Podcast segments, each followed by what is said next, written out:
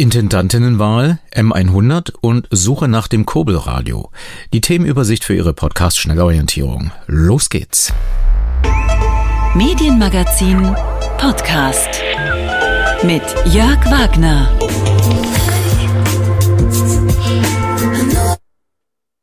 This is BBC News.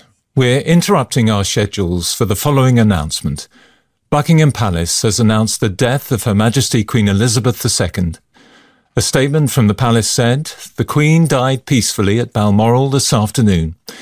The King and the Queen Consort will remain at Balmoral this evening and will return to London tomorrow.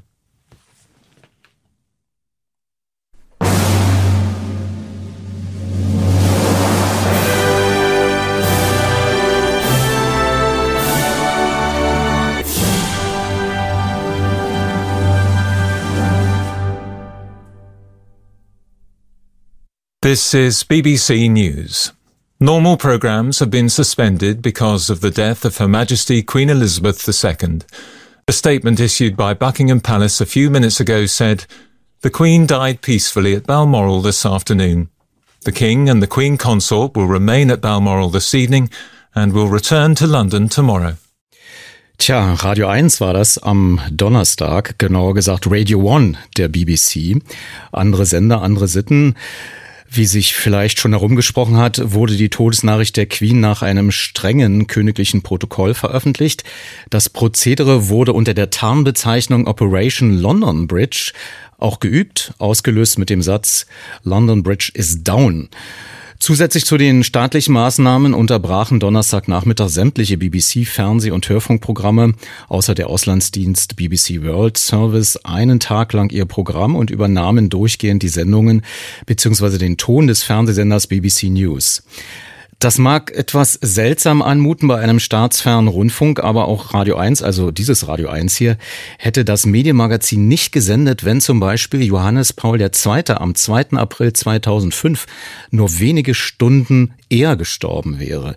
Dann hätte ich CDs entsprechend dem Anlass mit würdiger Musik einlegen müssen. Und ähm, ja, so ist das halt im Radio und mit den Trauertraditionen. Aber ich kann mir vorstellen, dass sich im Laufe der nächsten Jahre diese Trauerkultur nochmal verändern wird. Zum Glück sind wir heute am 10. September 2022 nicht betroffen. Deswegen habe ich folgende Themen für Sie vorbereitet. Intendantinnenwahl mit Nebengeräuschen. M100 zeichnet Ukraine aus und auf der Suche nach dem Radio für die Krise. Und das alles wie gewohnt. Vom Mund zum Ohr auf dem Strahle der elektrischen Kraft. Drifting out to search for something new. I don't know if I'll be coming soon. I'll be sailing. You've been waiting. Feeling lonely. Mittwochabend in Potsdam. Meine Damen und Herren, wir haben heute ein Urteil gefällt. Wir haben abgestimmt im Rundfunkrat nach einigen Irrungen und Wirrungen. Aber wir sind im Land von Tarnes, wie Sie alle wissen. Es gibt eine Mehrheit, eine klare Mehrheit für Frau Dr. Fernau. Wir haben eine exzellente Kandidatin gekürt. Der RBB kann sich glücklich schätzen, jetzt jemanden zu haben, der diese hartnäckige Sanierungsarbeit auf sich nimmt. Und ich bin optimistisch, dass auch die wunde Seele der Belegschaft, die ja immer wieder zitiert wird, ähm, inzwischen in den nächsten Wochen und Monaten ähm, behandelt wird. Und ich wünsche oder wir wünschen als Gremium Frau Dr. Fernau alles Glück und ähm, einen langen Atem für Ihre sehr schwere Aufgabe im RBB. Dieter Penkny war das kommissarischer Rundfunkratsvorsitzender des RBB und die neue Intendantin Dr. Katrin Fernau stellte sich kurz nach der Wahl so vor. Ich denke, wir müssen auf zwei Ebenen parallel arbeiten. Das eine ist wirklich ähm, auf der kulturellen Ebene die Beschäftigten ähm, anhören, rausfinden, ähm, was überhaupt zu dieser Krise geführt hat und was sie im Moment noch verarbeiten müssen, was sie beschäftigt und ähm, dafür Foren schaffen, so dass wir das auch verarbeiten und dann auch hinter uns lassen können, hoffentlich bald. Und ich glaube, es ist auch wichtig, dass jeder Einzelne begreift, dass es an ihm ist, jetzt einen Beitrag zu leisten, dass wir den RBB aus dieser Krise auch wieder herausführen. Und auf der anderen Seite, auf der inhaltlichen Ebene, wird es darum gehen, zunächst mal wirklich die Wirksamkeit der Gremien in ihrer Aufsicht wiederherzustellen. Und soweit wir das aus der Operative unterstützen können, müssen wir das unterstützen. Ähm, gleichzeitig ähm, wird es auch darum gehen, ein Team in der Geschäftsleitung zu formieren, was in der Lage ist, diese Krise zu bewältigen. Das kann ich nicht alleine, das muss ich im Team machen. Ähm, auch nicht nur mit der Geschäftsleitung, sondern selbstverständlich auch mit allen Führungskräften und Beschäftigten des RBB gemeinsam. Wir werden alle ähm, Aufklärungsarbeiten, die im Moment ja schon in Gang gebracht wurden, so schnell wie möglich beenden. Ich denke, es ist ganz entscheidend, dass wir hier für Transparenz sorgen, um auch die Glaubwürdigkeit wiederherzustellen. Ähm, ich denke auch, dass ich einen Kassensturz machen muss, um für mich die Sicherheit zu gewinnen, wo der RBB finanziell eigentlich steht. Die Finanzrestriktion ist eine harte, das kann ich als Finanzerin sagen. Und insofern ist es immer wichtig, einfach zu wissen, ähm, was eigentlich die Rahmenbedingungen sind, in denen wir hier agieren. Ja, und der dritte Punkt, den ich angehen möchte, ähm, ist zu gucken, was ist eigentlich an Reformen, an Strategie in den letzten Jahren hier auf den Weg gebracht worden. Es war mit Sicherheit nicht alles schlecht, was im RBB gelaufen ist. Und ähm, wir müssen jetzt gucken, welche dieser Projekte wir fortführen und ähm, welche möglicherweise auch beendet werden. Und wir müssen natürlich insbesondere auch das Bauprojekt Medienhaus äh, genau analysieren und sehen, wie es an der Stelle weitergeht. Ja, Dr. Katrin Fernau war das. Da sich Frau Fernau zunächst ein Bild von innen machen möchte, hielt ich es für sinnvoll, die Interimsintendantin für einen späteren Zeitpunkt als Gesprächsgast anzufragen. Jetzt aber zugeschaltet äh, die Frau, von der es heißt, dass sie Katrin Fernau gefunden habe. Dorette König, amtierende Verwaltungsratschefin. Ein Hallo. Ja, hallo, Herr Wagner, grüße. Warum gab es denn niemanden in Berlin und Brandenburg, den Sie finden konnten?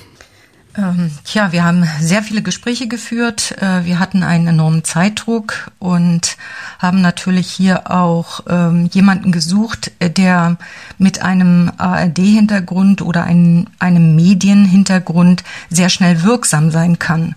Und äh, das war gar nicht so einfach. Äh, wir haben auch viele Absagen bekommen. Und äh, insofern bin ich sehr froh, dass es uns gelungen ist, Frau Dr. Fernau hier zu finden und ihre Bereitschaft zur Kenntnis nehmen zu können. Sie haben sie im Westdeutschen Rundfunk entdeckt. Sie ist dort Verwaltungsrats, nee, Verwaltungsdirektorin, pardon. Und äh, jetzt fast so ein bisschen überlappenderweise schon Interimsintendantin. Am 15. September ist sie offiziell Intendantin. Aber ist das, ähm, ich sag mal, auch ein Beleg dafür, dass der Westdeutsche Rundfunk hier jetzt mitliest?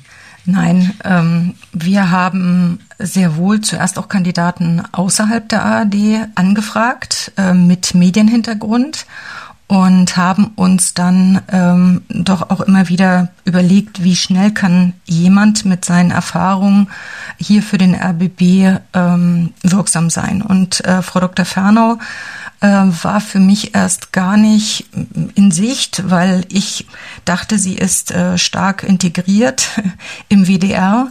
Ich kenne sie aus der Zusammenarbeit in den letzten Jahren im Rahmen ihrer ihres Vorsitzes als Finanzkommission für die ARD insgesamt. Ich schätze sie sehr und habe dann einen vertraulichen Hinweis bekommen, äh, dass sie durchaus bereit wäre, sich aus einer festen Position beim WDR auf diese Herausforderung einzulassen. Und dann habe ich das Gespräch gesucht und wir haben sehr schnell einen Faden aufgenommen. Und das war dann die Grundlage, dass Frau Dr. Fernau sich in der Findungskommission vorgestellt hat. Frau König, Sie haben einen ostdeutschen Hintergrund, so nenne ich das mal, eine ostdeutsche Biografie. Warum war es Ihnen nicht wichtig, äh, da vielleicht jetzt bei der Interimsintendantin auch auf ostdeutsche Wurzeln zu setzen oder zumindest brandenburgische und äh, Ostberliner vielleicht? Ähm wenn es gelungen wäre, hätte mich das auch sehr gefreut. Aber für mich war zuallererst die Kompetenz entscheidend. Äh, wir haben in der Erfindungskommission ein Profil abgestimmt und da sprach natürlich insbesondere das Thema Managementerfahrung, ähm, Erfahrung auch im Finanzbereich, nachgewiesene Führungserfahrung sehr stark äh, für Frau Dr. Fernau. Und dann brauchten wir natürlich auch eine Person, die kurzfristig verfügbar und bereit ist. Und äh, das war nicht so einfach in dieser kurzen Zeit äh, zu finden. Also ich sag mal, wenn ein Haus brennt, und das ist leider momentan so einzuschätzen beim RBB, deshalb haben wir überhaupt ähm, hier so kurzfristig auch handeln müssen, dann äh, schaut man sehr schnell, wer kann am besten mit seinem Erfahrungshintergrund äh, wirksam in dieser Situation sein. Aber woher kam wirklich die Eile? Also es gab die Staatskanzlei in Potsdam, die hat Druck gemacht. Warum in diesem strengen Verfahren, was natürlich noch nie erprobt war, ich glaube 14 Tage Zeit blieben ihnen. Hätte man nicht sagen können, Monat oder drei Monate? Nee, nicht die Staatskanzlei hat Druck gemacht. Äh, wir haben, äh, nachdem wir festgestellt haben, dass die Geschäftsleitung nicht das Vertrauen der Mitarbeitenden im RBB genießt und auch nicht das Vertrauen innerhalb der ARD. Hinzu kam, dass dann auch der stellvertretende Intendant äh, Brandstätter krank wurde, dann auch innerhalb des Hauses es mächtig auch in Richtung der Geschäftsleitung rumorte, haben wir als Verwaltungsrat im Sinne auch der Handlungsfähigkeit und der Aufrechterhaltung der operationalen Stabilität äh, sehr empfohlen und das auch dem Rundfunkrat so vorgeschlagen, dass es sinnvoll wäre, hier sehr schnell einen Interimsintendanten einzusetzen, weil das nach dem Staatsvertrag äh, normale Verfahren doch mehrere Monate gedauert hätte. Und darin haben wir eine große Gefahr gesehen für die Stabilität im RBB. Dann gab es Nebengeräusche, die sich im Protest am Rande der Wahl artikulierten. Christoph Hölscher von der Freien Vertretung hatte ein Schild in der Hand, da stand drauf, so nicht, das ist keine Wahl, so nicht. Und er sagte mir, der Situation, in der der RBB jetzt ist, also wir sind ja in einer Krise, wir, wir suchen nach, nach einer integrativen Kraft, also wir haben einen Glaubwürdigkeitsverlust nach außen, nach innen sowieso schon, Vertrauensverlust für die Führung. Da halte ich es also ganz wichtig, für ganz wichtig, dass, dass wir da eine Auswahl haben und, und transparente äh, Prozesse, auch in denen echte Entscheidungen getroffen werden und nicht im Hinterzimmer was ausgekungelt wird und dann äh, der Rundfunkrat nur noch sagen kann, äh, ja oder nein, das ist Abnicken. Ich habe gehört, dass es da auch andere gegeben hätte, die sich auch durchaus äh, der Wahl gestellt hätten und ich kann das auch nicht so richtig nachvollziehen, warum jetzt eine demokratische Wahl, wo mehrere Kandidaten, Kandidatinnen antreten und es natürlich immer nur eine Person gibt, die gewinnt, warum das für die anderen jetzt irgendwie eine Beschädigung sein soll. Warum, Frau König, hatten Sie sich für die Einkandidatinnen-Lösung entschieden? Nur aus dem Grund, dass es keine weiteren wirklich geeigneten Kandidaten oder Kandidatinnen gab? Nein, das ist ja so nicht richtig, äh, wie das dargestellt wird. In der Findungskommission haben wir bewusst auch die Vertreter der Freien und ähm, äh, der festen Mitarbeitenden ähm, integriert. Wir haben aber ganz bewusst gesagt, wir machen keine Ausschreibung und im Rahmen des kurzen Zeitfensters, ich hatte ja erklärt, warum, ist es natürlich auch nicht möglich, alle Kandidaten ähm, anzuhören, sondern wir haben ein Profil einvernehmlich abgestimmt, ein Profil für den Interimsintendanten oder der, die Intendantin, auch mit den Vertretungen des Personals und haben uns dann verschiedene Kandidaten angehört in der Findungskommission. Die Vertreter der Freien insbesondere äh, und der Personal äh, der festen Mitarbeitenden haben auch äh, Kandidaten vorgeschlagen, die sehr stark aus dem Programm kommen. Und hier haben wir natürlich unterschiedliche Standpunkte gehabt, welche Qualifikation ein Interimsintendant, eine Interimsintendantin braucht, um hier jetzt sehr schnell wirksam und für den RBB hilfreich zu sein. Und wir haben nach einem Ringen, ist ja nicht so, dass es nur einen Kandidaten gab, und hätten wir mehrere Kandidaten gehabt, wäre auch nicht ausgeschlossen gewesen, äh, dass wir mehrere Kandidaten vorgestellt hätten. Aber wir haben uns dann nach mehreren Sitzungen in der Findungskommission auf diese eine Kandidatin auch geeinigt. Auch wenn die Frau Dr. Ferner nicht die Kandidatin der Personalvertretungen war, haben wir einvernehmlich am Sonntag vereinbart, dass wir gemeinsam davon überzeugt sind, dass sie die richtigen Kompetenzen mitbringt, um dem RBB hier zu helfen. Und insofern haben die Personalvertretung auch der Kandidatin zugestimmt. Insofern war ich schon etwas erstaunt, was dann ab Montag losging. Aber wir haben ja Meinungspluralität und dann muss man auch die unterschiedliche Sicht auf die Dinge akzeptieren. Wie geht es jetzt weiter im Verwaltungsrat? Also der DGB hat den Rundfunkrats, ähm, amtierenden Rundfunkratschef äh, Dieter Pienkny nicht wieder auf dem Zettel für den neuen neuen Rundfunkrat, der im Februar gewählt werden soll. Wolf-Dieter Wolf ist bei Ihnen ausgeschieden im Verwaltungsrat. Sie haben ja den Vorsitz inzwischen, aber letztlich kann es ja nicht so weitergehen, äh, dass äh, auch der Verwaltungsrat jetzt nicht neu besetzt wird, oder? Na, es ist ja so, dass sowohl der Rundfunkrat wie auch der Verwaltungsrat haben ja nur eine endliche Dauer jetzt ihre, äh, also eine endliche Amtszeit. Ne? Also der Rundfunkrat wird spätestens im Februar sich neu konstituieren und er wird dann den Verwaltungsrat wählen.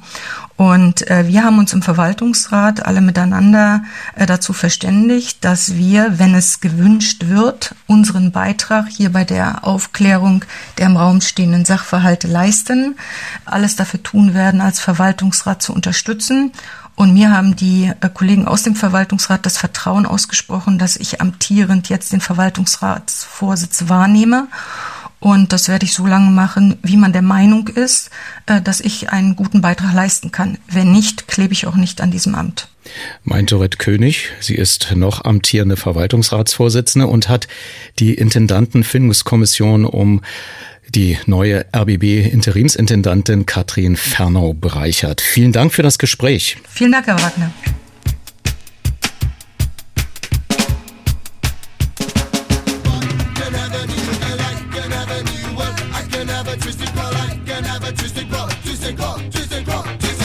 Wichtig, ist urwichtig, äh, objektive Informationen zu liefern, weil ist Medien ist, äh, ist viel gefährliche Waffe, äh, ist äh, gefährliche Zeug gefährlicher als die Waffe. Wir sehen das, wie Propaganda funktioniert in Russland, weil Leute zambiert. Ich kenne sehr viele äh, Bekannte, viele Freunde, wer, hat, äh, wer verliert Realität wegen ständiger Sambierung. Äh, es funktioniert und äh, Medien, der wichtigste Faktor für Medien ist objektiv zu sein. Manchmal, äh, wenn sehe ich russische Fernsehen, die Information wird umgedreht für 180 Grad.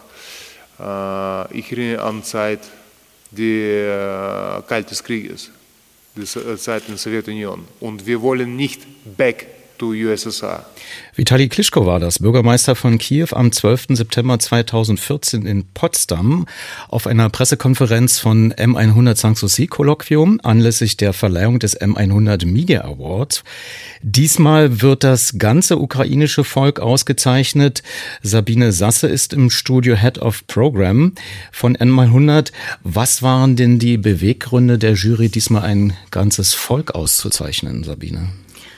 Also die Preisfindung ging nach der Invasion Russlands in die Ukraine relativ schnell. Normalerweise zeichnet der Beirat ja immer Einzelpersonen aus oder mal Charlie Hebdo, aber in diesem Fall das ganze ukrainische Volk auszuzeichnen, lag deshalb aus der Hand, weil die Ukrainer eben seit über einem halben Jahr mit, mit unglaublichem Mut und Willen um ihre Freiheit, ihre Selbstständigkeit, ihre Unabhängigkeit kämpfen und damit natürlich auch für uns kämpfen. Denn äh, es ist ja klar, dass wir nicht verschont bleiben würden oder andere ehemalige Staaten der UdSSR, wenn die Ukraine verlieren würde oder äh, sie nicht wehren würde und es einfach zulassen würde, dass sie von Putins Truppen überrollt werden. Und wir, der Beirat, will natürlich auch ein Zeichen setzen, dass es weiterhin wichtig ist, trotz aller Schwierigkeiten, die sich daraus ergeben, Solidarität zu zeigen und äh, eben sich auch verantwortlich zu zeigen, äh, dass das ukrainische Volk diesen Krieg gewinnt, beziehungsweise heute sieht's ja schon mal ganz gut aus. Offensichtlich ziehen sich ja große Mengen an russischen Truppen aus der Ukraine zurück. Und äh, jedenfalls müssen wir als westliche Wert, Welt auch zu unseren Werten stehen und dafür an der Seite der Ukraine kämpfen, damit dieses, ähm, die, dieser schreckliche Überfall Russlands nicht erfolgreich ist. Nun kann man ja nur eine begrenzte Anzahl nach Potsdam einladen. Wer wird den Preis entgegennehmen? Ähm, den Preis nimmt Vitali Klitschkos Bruder Wladimir entgegen. Aus folgendem Grund. Wir wollten keine politische Aktion daraus machen, sondern äh, Wladimir ist zwar immer an der Seite seines Bruders, des Bürgermeisters von Kiew, aber er ist kein Politiker. Er repräsentiert keine politische Partei, sondern eher das Gesicht und die Stimme der Ukraine. Und deswegen haben wir uns entschieden, ihn anzufragen, ob er bereit ist, am 15. nach Potsdam zu kommen und den Preis entgegenzunehmen. Dem geht ja immer eine Laudatio voraus. Wen habt ihr gewinnen können? Also ähm, erstmal geht dem auch noch eine politische Hauptrede voraus. Die wird Bundeskanzler Scholz halten. Und äh, die Laudationen, es werden zwei sein, wenn ähm, von der relativ frischen amerikanischen Botschafterin in Deutschland, Dr. Amy Goodman, gehalten und äh, ziemlich sensationell äh, von Donald Tusk, dem ehemaligen polnischen Ministerpräsidenten äh, und ehemaligen EU-Ratspräsidenten und jetzigen Vorsitzenden der Bürgerplattform in Polen. Und das ist deshalb sensationell, weil Herr Tusk eigentlich äh, Potsdam nicht besonders mag, weil dort einmal die Teilung Polens beschlossen wurde. Er hat sich aber entschieden, aufgrund der Verleihung und des Zeichens Deutschland, USA, Polen an der Seite der Ukraine persönlich zu kommen und die Laudatio auf das ukrainische Volk zu halten. Eine interessante Geste, hilft vielleicht auch, alte Wunden zu schließen. Aber ich weiß natürlich auch, dass M100 mehr ist als nur der Media Award. Es gibt äh, ein Kolloquium drumherum. Es äh, treffen die, ursprünglich waren es mal die 100 wichtigsten Medienentscheider zusammen und tauschen sich aus. Was wird diesmal debattiert? Mhm. Ähm, also es wird in diesem Jahr äh, Krieg und Frieden heißt das Titel, eine neue Weltordnung. Passt ja ganz gut. Ich komme übrigens gerade äh, vom ersten Tag des Nachwuchsjournalisten-Workshops, äh, was immer im Vorfeld von M100 stattfindet. Da geht es in diesem Jahr äh, um journalistische Unabhängigkeit in Kriegszeiten, Fake News und Desinformation. 21 junge Journalisten zwischen 20 und 30 Jahren aus 17 europäischen Ländern werden die ganze Woche mit Experten dazu diskutieren, arbeiten und äh, sich äh, Lösungsmöglichkeiten oder eben auch neue Konzepte erarbeiten und dann am Kolloquium teilnehmen am äh, 15. und dort auch die Ergebnisse des Workshops vorstellen. Und bei diesem Kolloquium, bei dem fast 70 ähm, Chefredakteure, Vertreter von Thinktanks, Politikwissenschaftler wieder in der Orangerie zusammenkommen nach zwei Jahren, werden darüber sprechen, wie die Rolle Europas in einer neuen Weltordnung ist, auch über die äh, Bedingungen für eine europäische digitale strategische Autonomie, das gehört nämlich auch dazu, und über Information als Waffe, in der es um die Rolle der Medien geht. Und wir haben ziemlich viele prominente Teilnehmer gewinnen können, worüber ich und wir alle uns natürlich sehr freuen. Unser toller Beirat, der natürlich auch äh, das zustande bringen äh, des Kolloquiums immer massiv unterstützt an der Spitze Mike Schubert, der Oberbürgermeister von Potsdam. Und ich möchte auch noch mal ein bisschen Werbung machen. Medienboard, Berlin-Brandenburg, Stadt Potsdam, Auswärtiges Amt, Bundespresseamt und so weiter, die äh, wirklich das Kolloquium sehr unterstützt haben. Es ist nicht leicht in diesen Zeiten, so eine große Veranstaltung auf die Beine zu stellen. Meint Sabine Sasse, sie ist Head of Program von M100 auch in diesem Jahr. Vielen Dank für den Besuch im Studio. Danke auch. Weißt du, was witzig ist? Ich sehe dich jeden Tag in anderem Lichten. Weißt du, was witzig ist? Ich lieb dich manchmal und manchmal wechselt die Beleuchtung. Wir wechseln jetzt nicht nur die Beleuchtung, sondern auch das Thema, obwohl wir so ein bisschen äh, die Ukraine jetzt mit in das Thema hineinziehen. Äh, Rainer Sucko ist da vom Funkerberg. Ähm, nicht nur, weil du ähm, sowieso mit Mittelwellenempfang zu tun hast, sondern auch, weil du ein Nerd bist, der sich auf der IFA gerne umsieht. Wir haben uns dort getroffen. Aber zum Thema Notfallvorsorge, es muss ja nicht gleich Krieg sein, nehmen wir also nur so eine simple Ereignisse wie den den Stromausfall seinerzeit in Berlin-Köpenick am 19. Februar 2019 mit 31 Stunden. Da möchte man ja schon mal wissen, was passiert ist und wie lange es dauert, wie man den Notruf erreichen kann und so weiter. Und äh, du empfiehlst, also bist du Prepper oder? Äh, nee. nee. also das nicht. Aber du hast dich damit beschäftigt. Warum denn? Und zwar deshalb, weil man, äh, wie ich finde, für den Notfall eben nicht nur Wasser und Essen und Licht äh, vorsorgen sollte, sondern eben vielleicht auch ein Radio bereithalten. Vielleicht für die ganz jungen Zuhörer Radio, das ist so ein Gerät, das man einschalten kann und dann kommt da Information raus und darum geht's, weil in einem Notfall möchte man ja Informationen haben und ich habe mich speziell mit dem Thema Kurbelradio dann einfach mal beschäftigt, äh, um zu gucken, äh, was gibt's da und mal in der Internetsuchmaschine der Wahl gesucht und ähm, Kurbelradio müssen wir sagen, das ist jetzt eine Kurbel, die ein Dynamo antreibt und genau. damit stromunabhängig das Gerät mit Energie versorgt, was dann die Voraussetzung ist, um überhaupt Radiosendungen empfangen zu können, die ja dann meist, so hoffen wir jedenfalls, bei Radio 1 äh, gab es mal in der Anfangszeit einen Stromausfall, da war dann nichts mehr zu hören, aber in der Regel auch in der Krise weitersenden. Was macht für dich einen Empfänger notfalltauglich? Also zuallererst mal wichtig, muss unabhängig vom 230 Volt Netz arbeiten, also zum Beispiel äh, über Akkus. Äh, wichtig ist aber, dass idealerweise verschiedene Energiequellen verbaut sind, weil ein Akku, der steht sich irgendwann kaputt.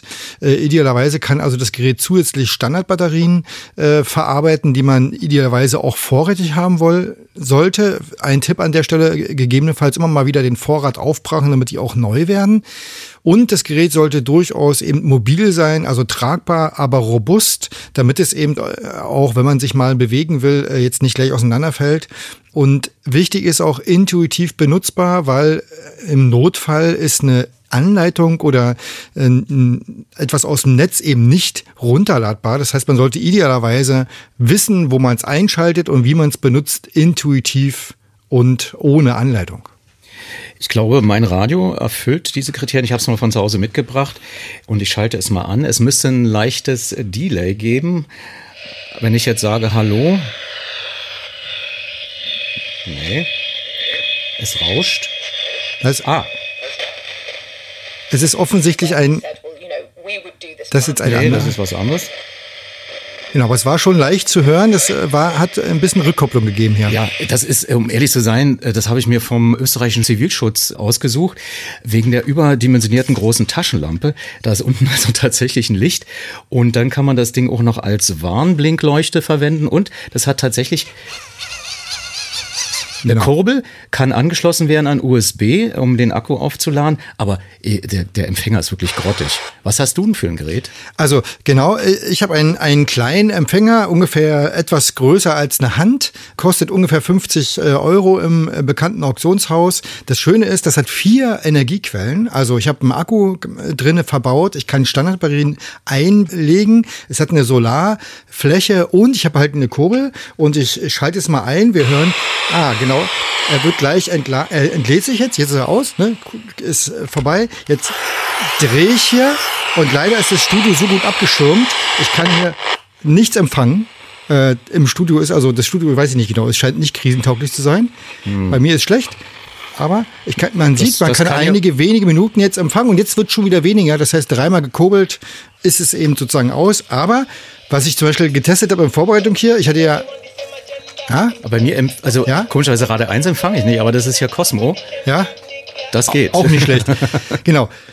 Spannend ist, also hier ist zum Beispiel auch eine, eine Lampe dran. Die, hm. ich habe die habe ich benutzt, um im Vorfeld das Gerät mal zu entladen. Äh, die hat 13 Stunden durchgehalten, also der Akku ist durchaus tauglich. Und was ich wichtig oder was ich spannend finde, hier oben ist eine kleine Solarzelle drauf. Die wirkt im ersten Augenblick völlig, also ne, so eine kleine Solarzelle. Aber dieses Gerät steht bei mir eigentlich immer auf dem Fensterbrett und kriegt also täglich Licht.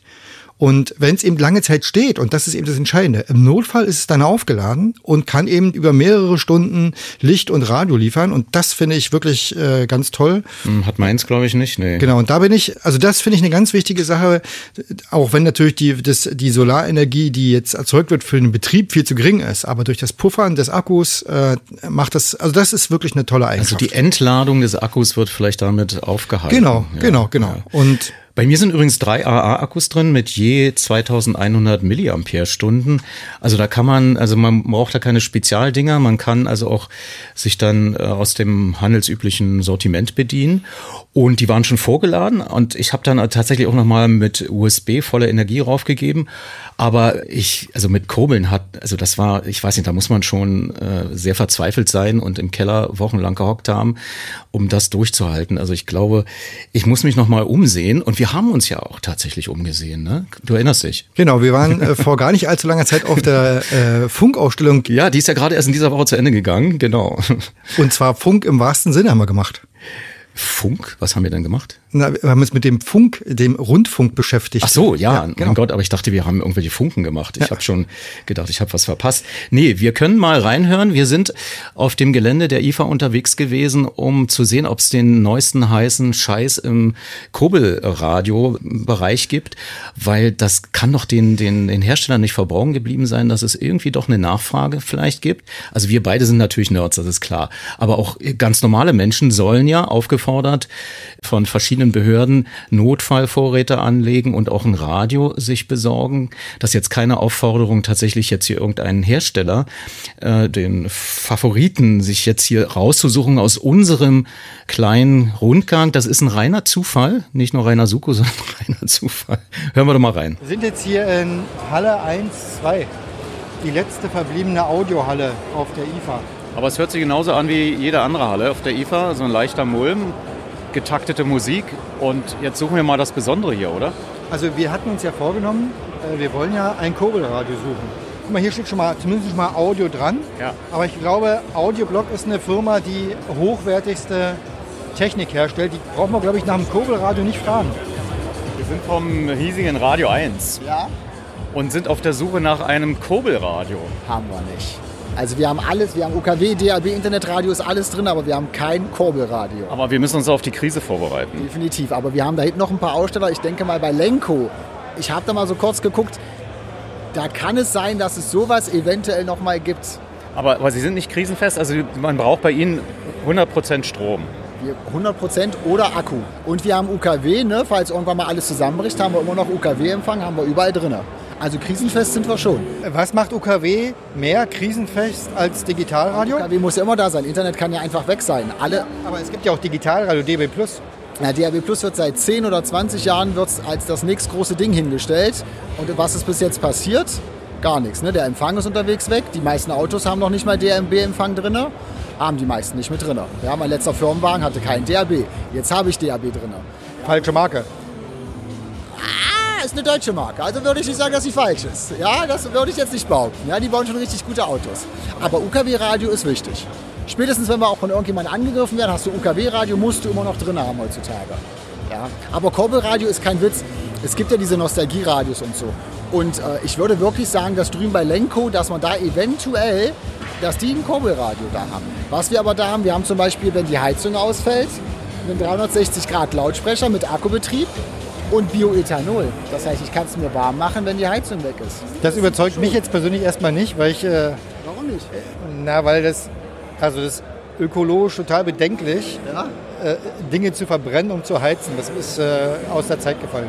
Aber Sie können da Ihre starken Kondensatoren, wo, wo Sie normalerweise Kühlbleche drumherum bauen oder Transistoren oder Chips, diese Abwärme nach hinten und dann hat man wenn man viel Radio hört, im Winter es schön warm. Wir machen es viel besser. Sie müssen nicht nach hinten fassen ans Gerät.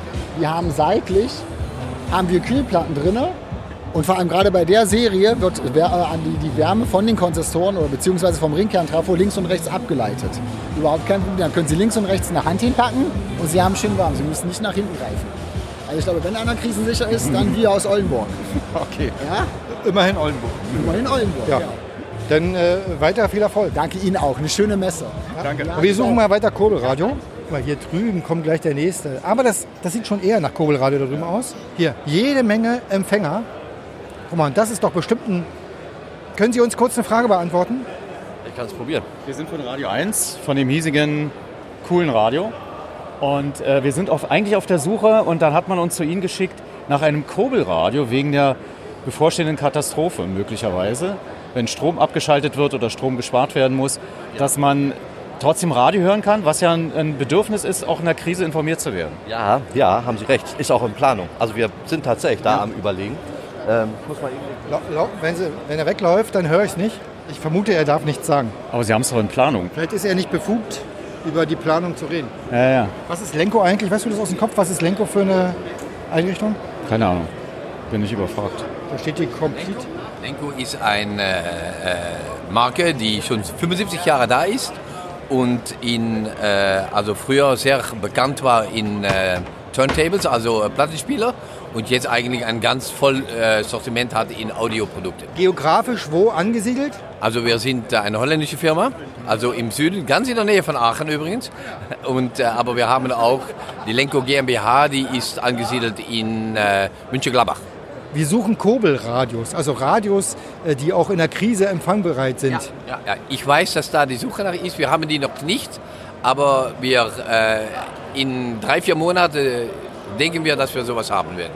Wenn die Krise dann kommt, ja, dann, äh, wenn das Gas abgedreht wird, der Strom. So ist, es. so ist es. Ja, ja, kann sein. Ja, es werden komische Zeiten, ne? Ja. Ja, jetzt lachen wir noch, aber dann brauchen wir Kurbelradios. Das ist, wir hatten ja vor einem Jahr eine große Flut. Weiß, ja, und in Holland auch und in ja, Belgien natürlich. Ja, ja, ja. Und da wird man wieder auf die Urbedürfnisse zurückgeworfen quasi. Man steht dann da und muss improvisieren. Und jetzt vor der Krise vorsorgen. Deswegen wollten wir gucken, was es, was es da auf dem Markt gibt, aber es gibt nichts, ne? Noch nicht. Nee. Nein, nein, aber ich glaube, es kommt. Gibt es denn vielleicht ein solargetriebenes Radio? Das wäre ja schon mal. Nee. Wir warten dann also auf das äh, Kurbelradio von Lenko. Warten Sie und es kommt. Okay. Gut, wunderbar, danke. Soll ich was sagen? Ich weiß, wo wir Kurbelradios finden. Weil Sangern ist auch auf der Messe und die haben ein Kurbelradio.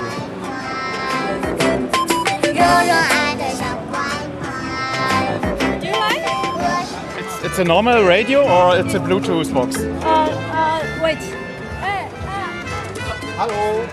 Wir sind von Radio 1, vom hiesigen, coolen Radio. Einen Moment. Deutsch Kollege. Deutsch Kollege. Okay. Das ist tatsächlich ein äh, UKW-Radio mit, äh, mit Bluetooth.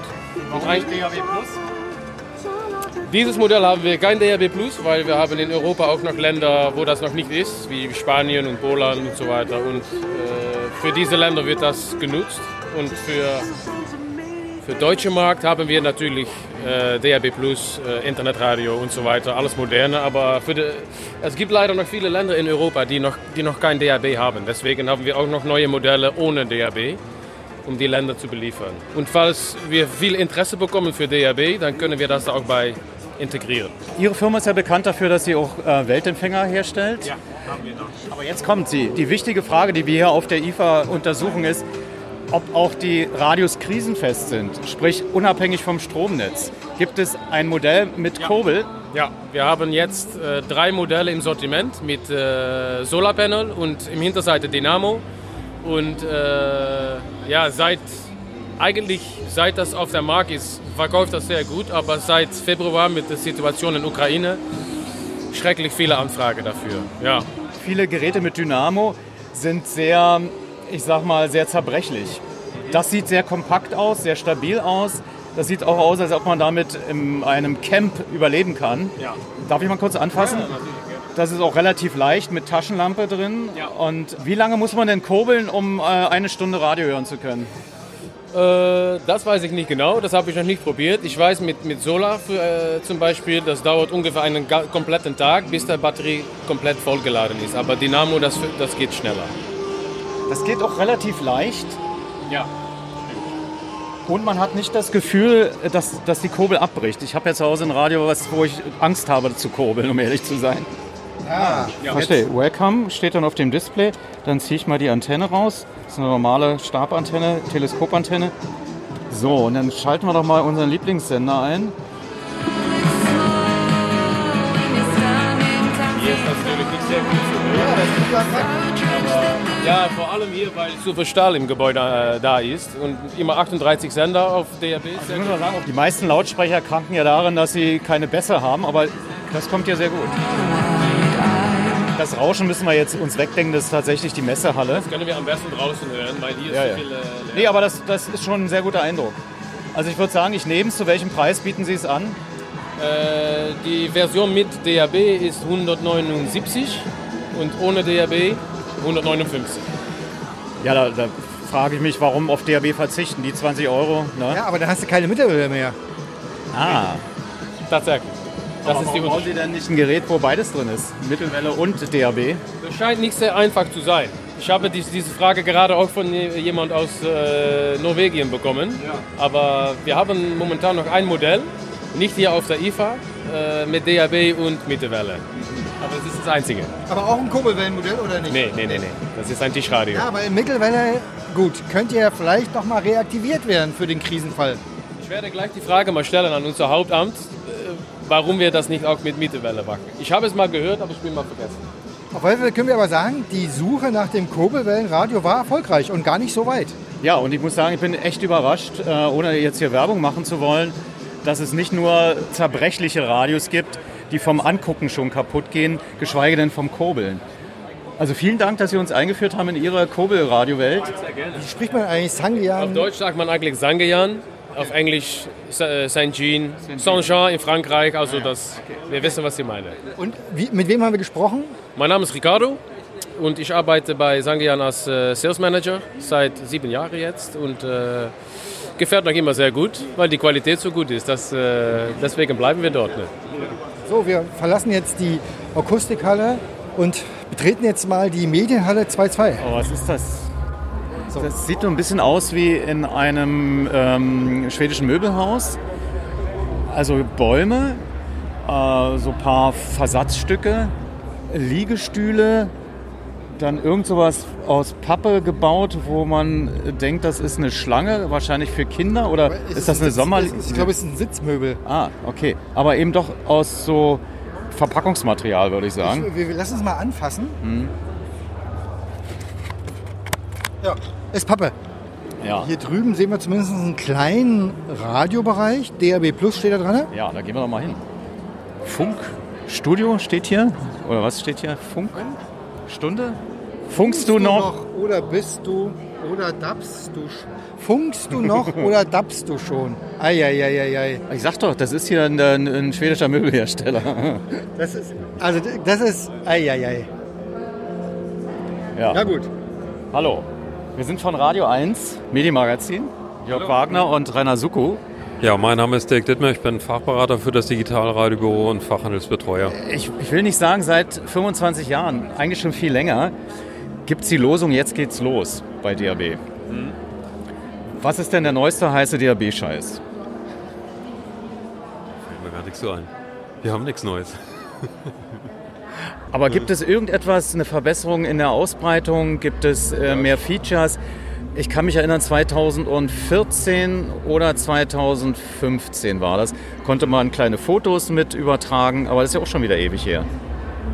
Ja, die kleinen Fotos sind nach wie vor auch da. Äh, Viele Programme verbreiten die Slideshow, wo alle 15 Sekunden ein neues äh, Bildchen auf äh, das Display kommt. Ja, aber Äh, das, das, das, das erregt keinen mehr. Doch, mit Sicherheit auch. Naja, aber wie gesagt, das ist ja nicht neu, deswegen muss man ja keine IFA bauen. Aber was wir neu haben, sind immer neue Senderstandorte. Natürlich sind die schon lange in der Planung mit drin, aber die werden jetzt auch tatsächlich umgesetzt. Äh, der neueste Hype ist natürlich die EWF-Funktion, die Emergent Evonik Function. Und da wollen wir, glaube ich, drauf hinaus. Das ist äh, auch noch nicht das Allerneueste. Äh, hatten wir vor drei Jahren auf der IFA auch schon dargestellt, aber das System wurde weiterentwickelt und jetzt sind mittlerweile viele Gerätehersteller so dass sie auch diese Funktion in die Geräte implementieren wollen. Sind das Geräte, ganz kurz, die auch energieunabhängig funktionieren? Also können die mit Akku, Solar und Kurbeln betätigt werden oder muss man da doch ein Stromnetz haben für die Alarmmeldung? Da kann ich jetzt gar nichts genau zu sagen, weil die Geräte sind ja jetzt erst in der Entwicklung. Da müssen wir gucken, was die Gerätehersteller machen. Äh, Im Moment gab es ja nur einen Hersteller, der äh, quasi für das Fraunhofer Institut äh, Prototypen entwickelt hat. Äh, die sind am Laufen. Ein- ein- Äh, Das ist in dem Falle Telestar. Bis vor einem halben Jahr wusste man noch nicht beim Fraunhofer Institut, äh, wie oft zieht man die Mitteilung in das Radio hinein, ob es eine Katastrophe gibt. Also das ist ja anders, als wenn man eine SMS bekommt. Da kriegt man sozusagen die proaktiv von dem, der das aussendet, aber das Radio muss ständig aufgeweckt werden und sich die äh, Nachricht holen, liegt eine Katastrophe an oder nicht. Und da war man sich noch nicht sicher, ob man das minütlich macht oder reicht da alle Stunde, weil es ist eine Energiefrage. Wie ist da der neueste Stand? Mein Name ist Carsten Zorger, ich leite das Digitalradiobüro Deutschland. Der neueste Stand ist so, dass sich die Hersteller, die im Verein Digitalradio Deutschland organisiert sind, und es sind 14 Hersteller, die insgesamt, was den deutschen Markt angeht, 70 Prozent Marktanteil darstellen, die haben sich das überlegt, auch mit Blick auf Energie, genau wie Sie fragen, äh, wie machen wir es am besten. Und die aktuelle Lösung ist die, dass zwischen einmal in der Minute oder auch alle 30 Sekunden Folgendes passiert. Es wird nämlich nicht das gesamte Radio aufgeweckt. Mit Verstärker, Display braucht ja Strom, wäre dann schwierig für die EU-Verordnung Energie, sondern es wird nur ein Teil des Chips aufgeweckt, der guckt, kommt jetzt gerade eine Alarmmeldung oder nicht.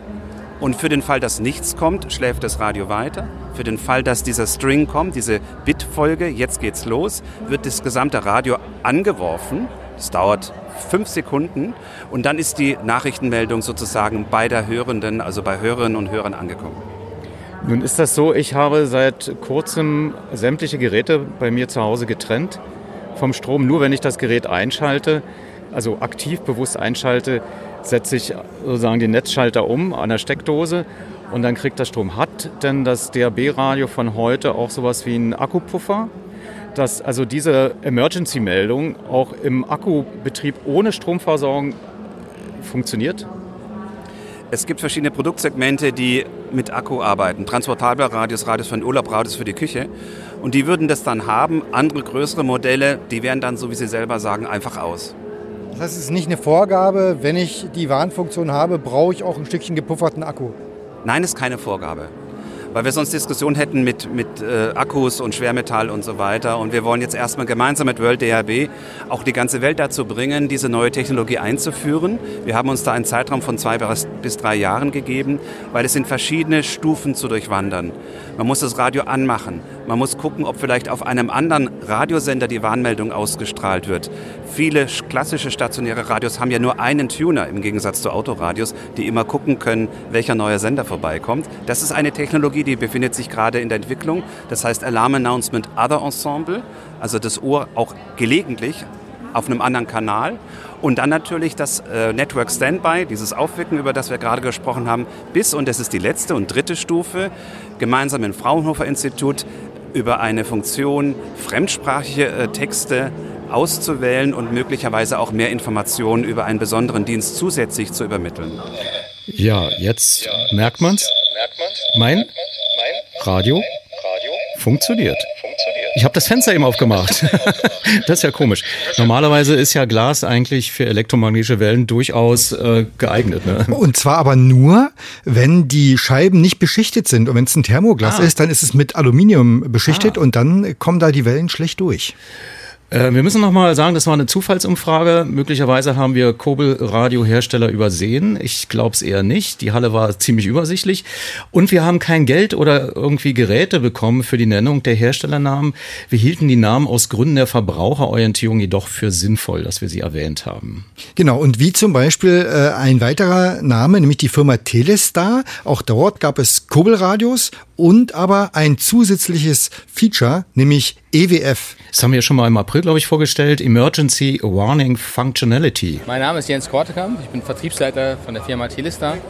Und äh, EWF sind jetzt äh, neue Produkte, die wir zusammen mit dem Fraunhofer Institut, die ja diese Technologie des EWF ähm, entwickelt haben, auf den Markt gebracht haben. Aktuell gibt es zum Thema EWF Folgendes zu sagen. Es ist ja noch nicht entschieden, dass dieses EWS-Signal dann auch wirklich überall ausgestrahlt wird im Fall eines Emergency, sondern hier ist es ja noch eine politische Entscheidung, die hier getroffen werden muss, ob man jetzt nur auf die Cellular-Data-Informationen geht, also über Mobiltelefone, wo dann alle Leute mit, mit gewarnt werden, oder ob man eben parallel dazu auch über das Radiosignal, das DAB-Signal, dann dementsprechend eine Ausstrahlung vornimmt. Wenn das soweit ist, wären wir von Telestar in der Lage, diese Produkte auch schon jetzt zu liefern. Wir haben das also komplett fertig entwickelt auf dem Standard vom EWF, also vom Fraunhofer Institut. Und die Geräte würden dann also auch schon aktiv funktionieren. Die Software ist soweit vorbereitet und haben hier aktuell zwei Geräte am Start. Das ist einmal hier der Telestar Dira M1A. Dieses Gerät ist ein herkömmliches Mono-Gerät. In dem Fall habe ich hier DAB Internetradio, ich habe eine Bluetooth-Anbindung mit diesem Gerät. Ich kann also mit dem Gerät beispielsweise meine Internetradiosender alle hören, aber auch alle DAB-Radiosender oder natürlich auch UKW. Nach wie vor funktionieren alle Kanäle damit. Zusätzlich habe ich dann eben über diese EWF-Funktion die Möglichkeit in einem Emergency-Fall, dass das Gerät aus der Standby-Funktion einschaltet, in den EWF geht oder auch wenn ich eine andere Quelle höre. Ob es nun Bluetooth ist, mit dem ich mein Smartphone verbunden habe, Internetradio auf einem vielleicht Sender aus den USA oder aus Brasilien höre, äh, 34.000 Radiosender. Nein, ich kann hier dann auch automatisch wird der Wechsel vorgenommen auf das EWF-Signal und dann der Kunde informiert über den jeweiligen Zwischenfall, der jetzt gerade stattfindet. Das gleiche Gerät gibt es dann nochmal als Dira M1A mobil. Dann habe ich einen Akku verbaut, der natürlich dann auch im Stromausfall dementsprechend äh, die ganze Situation überbrücken würde und die EWF-Nachrichten dementsprechend absparen würde. Spannend ist ja, ähm, wie hoch der Stromverbrauch zusätzlich ist, wenn dieser Chip verbaut wird, der ja, alle 30 Sekunden oder wie auch immer, haben Sie da inzwischen Genau. schon einen Standard, äh, abfragen muss, ob es denn äh, tatsächlich einen Emergency-Fall gibt, einen Notfall. Ja, es ist so, der Stromverbrauch ist höher, in dem Augenblick natürlich immer, wo er diese Abfrage macht, aber nur in dem Augenblick der Abfrage. Überall, wenn man einen Schnitt nimmt über eine Stunde, liegen wir immer noch unter 0,2 Watt. Also von daher immer noch in einem Bereich, der jetzt innerhalb der Europäischen Union auch noch als akzeptabel gilt für den Standby-Stromverbrauch. Können Sie deklarieren, wie viel der Unterschied ist zwischen einem Empfänger ohne und einem Empfänger mit EWF-Funktion Ja, im Stromverbrauch? Mittlerweile auf einem Level von unter 0,1 Watt. Also die sind noch drunter. Hängt aber auch wirklich sehr davon ab, was für ein Chipset verbaut ist in den Radios. Ähm, man kann das nicht sehr verallgemeinern. Die meisten Geräte äh, sind auch sehr, sehr unterschiedlich gemacht, was jetzt die, die Steuerung angeht, wie ich zum Beispiel meine Speicher äh, realisiere. Und da haben wir immer natürlich einen unterschiedlichen Stromverbrauch bei den verschiedenen Geräten. Aber das ist so die Erfahrung, die wir hier mit dem Chipsatz haben, mit und ohne. Nun ist ja die Frage, ähm, wenn man keinen Notfall hat, merkt man ja nicht, dass man das eingebaut hat. Gibt es denn standardmäßige Überprüfungen, ob die Funktion überhaupt stabil ist, ob die eingeschaltet ist, ob das Gerät funktioniert? Weil wenn ein Notfall kommt, ist es vielleicht zu spät festzustellen, da- das geht ja gar nicht. Ja, aktuell gibt es solche EWF-Testkanäle, ähm, die die ganze Zeit eben dieses Signal ausstrahlen. Dann könnte man also eigentlich auf dieses Testsignal gehen und dann dementsprechend das ausprobieren. Wir werden natürlich immer auch hier so einen Check machen bei allen Geräten in der Produktion, ne, dass wir so eine Art Red Button haben, der dann dementsprechend äh, die Geräte auslöst und in diese Funktionalität setzt. Mal gerade schauen, ob er hier aktiv ist. Ja, genau. Achtung, Katastrophenwarnung. Chemieunfall in Musterhausen. Die Bürger im Großraum Musterhausen werden dringend aufgefordert, Häuser und Büros nicht zu verlassen und Fenster und Türen unbedingt geschlossen zu halten. Aufgrund der derzeitigen Wetterlage zieht die Gaswolke momentan langsam in östliche Richtung. Bleiben Sie am Radiogerät und achten Sie auf weitere Durchsagen, bis Entwarnung gegeben wird. Bitte informieren Sie auch Ihre Nachbarn. Achtung, Katastrophenwarnung. Habe ich das richtig verstanden? Es wird quasi eine Journalline-Meldung übertragen, die dann vorgelesen wird? Genau, exakt. Genau.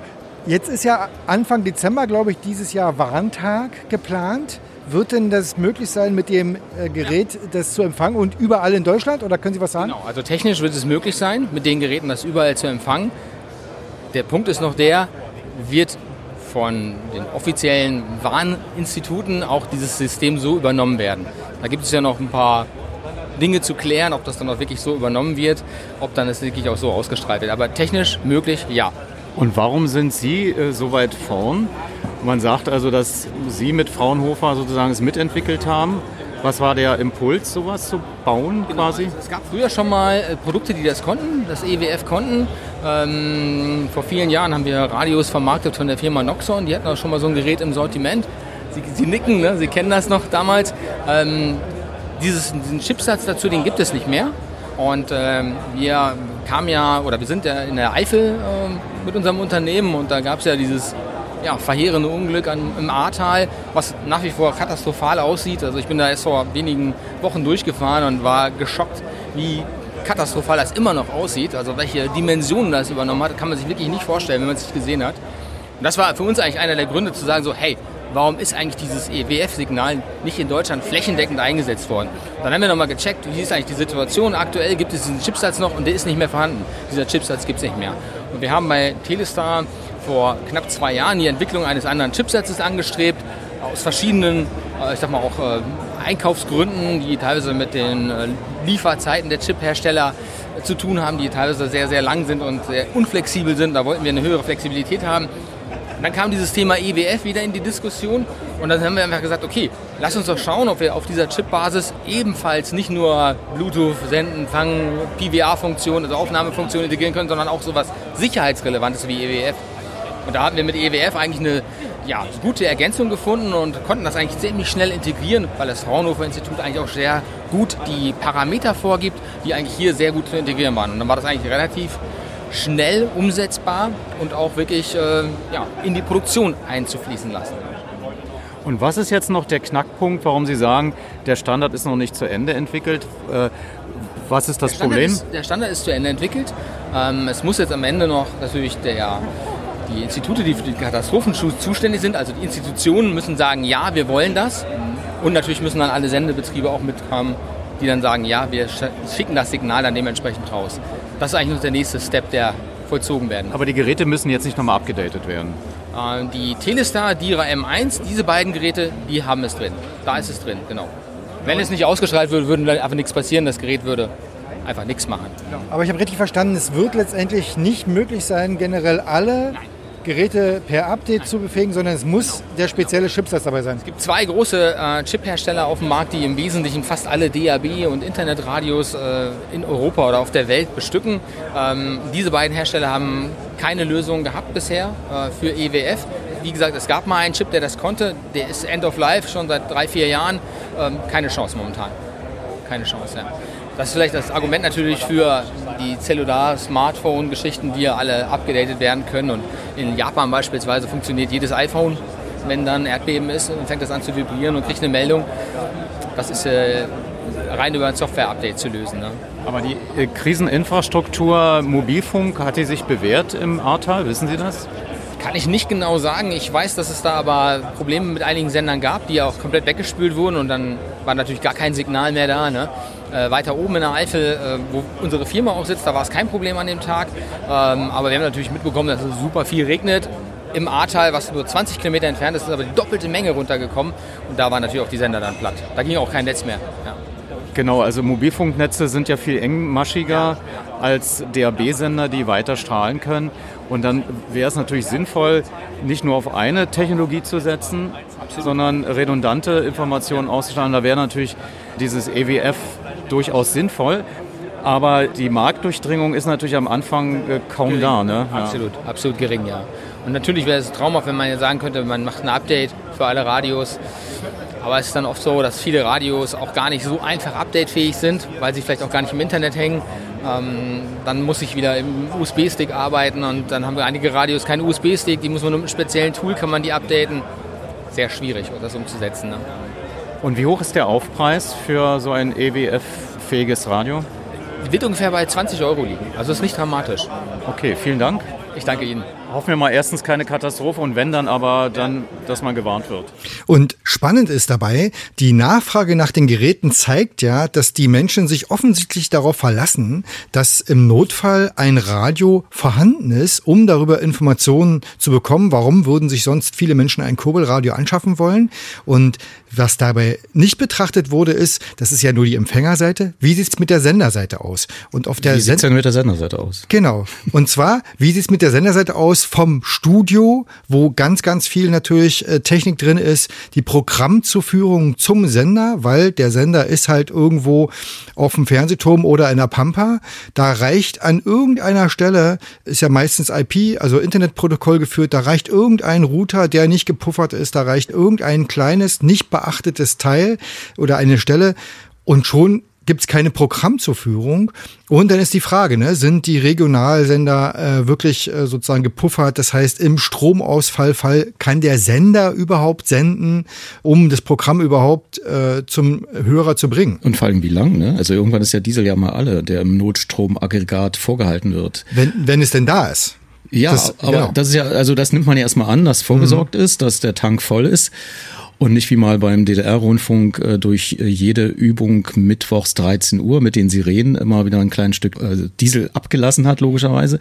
Und dann war mal für den Ernstfall, es war tatsächlich eine echte Geschichte, weil ein Bagger eine, glaube 10 kV-Leitung durchgehauen hat im DDR-Rundfunk, äh, war es vorbei. Aber äh, das, daraus lernt man ja hoffentlich, oder? Also ich äh, hoffe das, äh, weil letztendlich, wenn man sich die aktuelle Situation anguckt, dann kann es ja wirklich regional, also zu Stromschwankungen, Ausfällen kommen das über mehrere Stunden laut Szenario, der Szenarien, die jetzt die Woche vorgestellt wurden. Und da kann man äh, eigentlich immer noch mal an alle appellieren, auch auf der Senderseite dafür zu sorgen, dass zumindest mit einem Rumpfprogramm, sag ich mal, große Stationen und wichtige Sender äh, dabei sind. Äh, also ich hoffe, bei Radio 1 ist alles äh, vorbereitet. Also weißt du das? Kann man da jemanden fragen?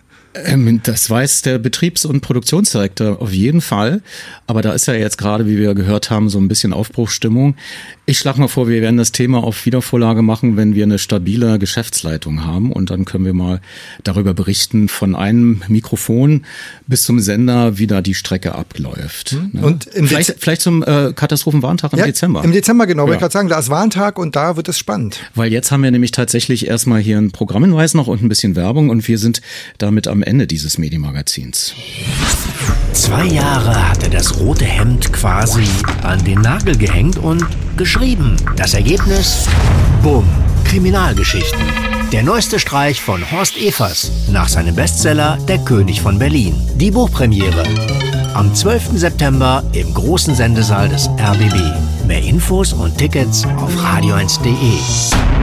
Bumm, Kriminalgeschichten. Das neue Buch von Horst Evers. Mit ganz unterschiedlichen Geschichten, die nichts miteinander zu tun haben. Oder doch? Ein Skandal, etwas, was man noch nicht wusste, etwas Besonderes, was so auch noch kein anderer aufgedeckt hat. Die Buchpremiere am 12. September im großen Sendesaal des RBB.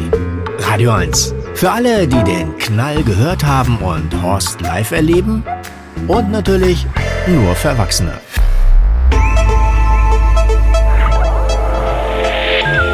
Medienmagazin Podcast. Bonustrack. Beim Messerundgang Kobelradio hörten Sie eben übrigens eine längere Fassung als in der Radiosendung, weil wir hier mehr Platz haben. Mehr Platz auch für vier Boni im Podcast Bonustrack. Ich dokumentiere hier die Zeit nach der Wahl von Frau Dr. Katrin Fernau in der rund 20-minütigen Pressekonferenz und in den ersten Interviews bei Brandenburg aktuell, Abendschau und RBB 24 Spezial. Beginnen wir 18.31 Uhr am 7. September 2022 in Potsdam. Durch die Pressekonferenz führt Volker Schreck von der RBB Unternehmenskommunikation. Ich gebe zunächst mal das Wort an Dieter Pienkny. Bitte schön, Herr Pienkny. Vielen Dank. Meine Damen und Herren, wir haben heute ein Urteil gefällt. Wir haben abgestimmt im Rundfunkrat nach einigen Irrungen und Wirrungen. Aber wir sind im Land von Tarnes, wie Sie ja alle wissen. Es gibt eine Mehrheit, eine klare Mehrheit für Frau Dr. Fernau. Wir haben eine exzellente Kandidatin gekürt. Ich bin sehr froh darüber, damit die Hängepartie im RBB endlich zu Ende ist. Jemand da ist, der die Geschicke in die Hand nimmt. Wir wissen aus der Vita von Frau Dr. Fernau, dass sie nicht nur eine ARD-Grundierung hat, sondern dass sie äh, ausgezeichnete, exzellente Managementqualitäten äh, an den Tag legt und das auch schon in vielen Bereichen, in vielen Unternehmen unter Beweis gestellt hat. Ähm, der RBB kann sich glücklich schätzen, jetzt jemanden zu haben, der diese hartnäckige Sanierungsarbeit auf sich nimmt. Und ich bin optimistisch, dass auch die wunde Seele der Belegschaft, die ja immer wieder zitiert wird, ähm, inzwischen in den nächsten Wochen und Monaten ähm, behandelt wird. Und ich wünsche oder wir wünschen als Gremium Frau Dr. Fernau alles Glück und einen langen Atem für Ihre sehr schwere Aufgabe im RBB. Vielen Dank. Sie haben das Wort, Dr. Fernau. Ja, vielen Dank. Meine sehr verehrten Damen und Herren, ich freue mich sehr, dass es im zweiten Wahlgang jetzt doch noch geklappt hat, ein klares Signal herzustellen ähm, und ich bedanke mich ganz herzlich beim Rundfunkrat für das Vertrauen, was Sie in mich haben und was Sie damit auch zum Ausdruck gebracht haben. Die Arbeit, die vor uns liegt, wird nicht einfach sein. Deswegen ist es wichtig, dass es dieses klare Signal jetzt gab. Und ich glaube, jetzt müssen wir einfach die Ärmel hochkrempeln und anfangen. Und ich denke, wir müssen auf zwei Ebenen parallel arbeiten. Das eine ist wirklich ähm, auf der kulturellen Ebene die Beschäftigten ähm, anhören, rausfinden, ähm, was überhaupt zu dieser Krise geführt hat und was sie im Moment noch verarbeiten müssen, was sie beschäftigt und ähm, dafür Foren schaffen, so dass wir das auch verarbeiten und dann auch hinter uns lassen können, hoffentlich bald. Und ich glaube, es ist auch wichtig, dass jeder Einzelne begreift, dass es an ihm ist, jetzt einen Beitrag zu leisten, dass wir den RBB aus dieser Krise auch wieder herausführen. Und auf der anderen Seite, auf der inhaltlichen Ebene wird es darum gehen, zunächst mal wirklich die ähm, Wirksamkeit der Gremien in ihrer Aufsicht wiederherzustellen. Und soweit wir das aus der Operative unterstützen können, müssen wir das unterstützen. Ähm, gleichzeitig ähm, wird es auch darum gehen, ein Team in der Geschäftsleitung zu formieren, was in der Lage ist, diese Krise zu bewältigen. Das kann ich nicht alleine, das muss ich im Team machen. Ähm, auch nicht nur mit der Geschäftsleitung, sondern selbstverständlich auch mit allen Führungskräften und Beschäftigten des RBB gemeinsam. Wir werden alle ähm, Aufklärungsarbeiten, die im Moment ja schon in Gang gebracht wurden, so schnell wie möglich beenden. Ich denke, es ist ganz entscheidend, dass wir hier für Transparenz sorgen, um auch die Glaubwürdigkeit wiederherzustellen. Ähm, ich denke auch, dass ich einen Kassensturz machen muss, um für mich die Sicherheit zu gewinnen, wo der RBB finanziell eigentlich steht. Die Finanzrestriktion ist eine harte, das kann ich als Finanzerin sagen. Und insofern ist es immer wichtig, einfach zu wissen, ähm, was eigentlich die Rahmenbedingungen sind, in denen wir hier agieren. Ja, und der dritte Punkt, den ich angehen möchte, ähm, ist zu gucken, was ist eigentlich an Reformen, an Strategie in den letzten Jahren hier auf den Weg gebracht worden.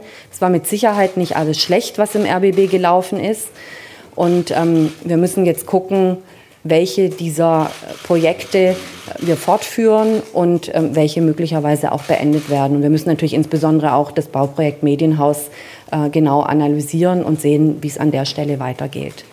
Ich denke, dass ich mit der Wahl jetzt im zweiten Wahlgang, Wahl ist eben Wahl, so ist es, und ähm, aber dennoch ein klares Signal bekommen habe und dass ich auch mit diesem Rückenwind jetzt auf die Beschäftigten zugehen werde. Ja, und dann die Ärmel hochkrempeln und einfach mit der Arbeit anfangen. Danke. Danke, Frau Dr. Fernau. Jetzt Ihre Fragen. Michael Saubier, die Bild. Ja, Frau Dr. Fernau, herzlichen Glückwunsch. Danke. Äh, und äh, vielleicht mal die Frage, Sie hatten gestern Abend der Schreibkonferenz bei Ihrer Vorstellung und auch heute äh, nochmal ganz klar gemacht, dass die jetzige Geschäftsleitung keine Zukunft hat. Sie haben ja gestern nochmal die öffentlichen Vorwürfe, den Vertrauensentzug durch Tomburo erklärt und gerechtfertigt mit der scheibchenweisen Transparenz äh, und dass es um die Glaubwürdigkeit der gesamten ARD hier geht. Äh, die konkrete Frage, wie viele Stunden oder Tage hat die jetzige Geschäftsleitung noch? Innerhalb welches Zeitraums wollen Sie, und das kann nur die Intendantin oder in diesem Fall die Interimsintendantin, eine neue Geschäftsführung berufen? Also es ist interessant, dass Sie gestern dabei waren. Wir hatten ein internes Meeting, ja, so wie Sie reden. Ähm, scheinen Sie dabei gewesen zu sein, aber nicht ordentlich zugehört zu haben. Ich habe nämlich zu keinem Zeitpunkt gesagt, ähm, wie ich mit der jetzigen Geschäftsleitung weiter verfahren werde. Und ich würde auch darum bitten, ähm, dass Sie Verständnis dafür haben, dass ich das erst noch mal eruieren und genau angucken muss. Das heißt, die jetzige Nachfrage, die jetzige Geschäftsleitung kann aus Ihrer Sicht nun doch im Amt bleiben? Das habe ich auch nicht gesagt. Ich habe gesagt, dass ich mir das angucken werde in Ruhe, dass ich auch Gespräche führen werde und dass ich ein Team zusammenstellen werde, von dem ich der Auffassung bin, dass das Team die anstehenden Aufgaben bewältigen kann und auch die notwendige Akzeptanz äh, im Unternehmen hat. Dankeschön. Dann Anna Ringle, DPA. Eine Frage. Ähm, Sie sind jetzt Interimsintendantin. Ähm, Herr Schulte-Kellinghaus war bislang amtierender Intendant rückt er jetzt zurück in die Riege der Direktoren als Programmdirektor? Und zweite Frage, können Sie das genaue Ergebnis des zweiten Wahlgangs sagen? Also zum Ergebnis des Wahlgangs müssen Sie den Rundfunkratsvorsitzenden fragen, weil er tatsächlich dabei war. Ich stand vor der Tür. Von 20 Anwesenden war das Ergebnis 16 Ja, 3 Nein, eine Enthaltung. Und ähm, nach der gesetzlichen Verfasstheit gibt es eine Intendantin, das bin jetzt ab, ab jetzt ich. Und, ähm, in, und es gibt eine Geschäftsleitung. Insofern wird Herr Schulte-Kellinghaus wieder Mitglied der Geschäftsleitung zunächst sein. Also, oder ist er jetzt eigentlich schon mit dem Wahlakt? Danke. Dann Jörg Wagner, RBB. Ja, RBB Medienmagazin, hallo. Ähm, was hat Sie in der Fehleranalyse des RBB bewogen, Ihre Fähigkeiten ins Spiel zu bringen? Haben Sie da besondere Talente, einen Sender zu sanieren? Tatsächlich denke ich, ähm, dass ich die erforderlichen Kompetenzen mitbringe. Ich bin immer dann in meine Ämter reingekommen, wenn es galt, einerseits Aufräumarbeiten zu leisten und andererseits aber auch eine Organisation strategisch nach vorne zu entwickeln. Und ähm, genau das ist jetzt das, was im RBB auch ansteht. Ähm, und insofern denke ich tatsächlich, ähm, dass ich diese Erfahrung mehrfach ähm, sozusagen gemacht habe und damit auch die notwendigen Kompetenzen mitbringe. Ja. Aber Sie sind als WDR anderes Budget gewöhnt, mit einer Null mehr als hier. Es ist Dreifache tatsächlich, aber ähm, das ist, glaube ich, nicht eine Frage des Budgets, sondern es ist eine, eine Frage der Problemlagen und ähm, die sind, sagen wir mal, im ganzen öffentlichen Recht, äh, rechtlichen Rundfunk ähnlich und ähm, an sich ist es ja in einer Organisation, die etwas kleiner ist, sogar noch besser möglich, dichter an die Beschäftigten ranzukommen und unmittelbarer auch ähm, zu führen. Und insofern ähm, ist mir nicht bange davor. Und ähm, was die finanziellen Möglichkeiten des RBB betrifft, hatte ich ja bereits gesagt, es wird notwendig sein, einen Kassensturz zu machen zunächst. Danke. Dankeschön. Dann hier noch eine Frage. Ist es richtig, dass Sie sich für ein Jahr lang beurlauben lassen in Ihrem bisherigen äh, Job und äh, streben Sie an, womöglich dieses Jahr zu nutzen, um sich dann auch für die ordentliche Intendanz äh, zu bewerben? Nach vorne? Also es ist richtig, dass ähm, es ist ja eine Interimsintendanz ähm, auf zwölf Monate jetzt angelegt. Und ich bin zwölf Monate auch beim, RB, äh, beim WDR, Sie merken, ich identifiziere mich schon sehr mit der neuen Aufgabe, beim WDR ähm, beurlaubt. Ähm, und die zwölf Monate werde ich jetzt mit vollem Einsatz meine Arbeit hier machen und alles weitere findet sich. Dankeschön. Ich habe noch zwei, die, Kollegin und danach Michael Traubi. Sie haben jetzt viele Aufgabenbereiche genannt, die anstehen. Welches Ihnen dabei persönlich am wichtigsten?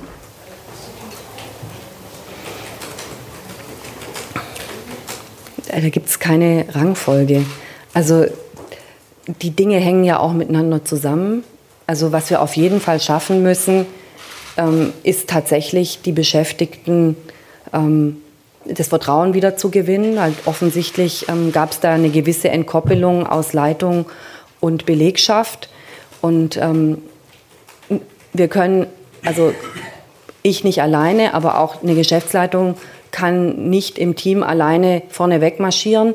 Mein Motto, was ich wirklich mir äh, in, in, langjähriger Führungserfahrung angeeignet habe, ist, ähm, wenn du schnell sein willst, geh allein und wenn du ankommen willst, dann geh mit den anderen. Deswegen ist das mit Sicherheit der, der, der kritische Punkt jetzt erstmal auch ähm, die, die Leute, die Menschen ähm, wieder hinter den RBB zu bringen. Und trotzdem ist es ja auch so, wir, wir müssen ähm, auch an den anderen Themen arbeiten, weil wir sind keine Insel, sondern wir müssen die Glaubwürdigkeit des RBB wiederherstellen nach außen und dafür sind die anderen Punkte wichtig. Also das, was ich gesagt hatte, Aufklärungsarbeiten, Kassensturz und auch die Reformprojekte, die angestoßen wurden, anzugucken, was wir davon weitermachen. Jetzt habe ich noch eine Nachfrage von Michael Saubier, dann Anna Ringle. Und ich wollte nur darauf hinweisen, wir müssten dann auch langsam zum Schluss kommen, weil Frau Fernau noch andere Interviews für unser Programm geben muss. Erstmal Michael Saubier.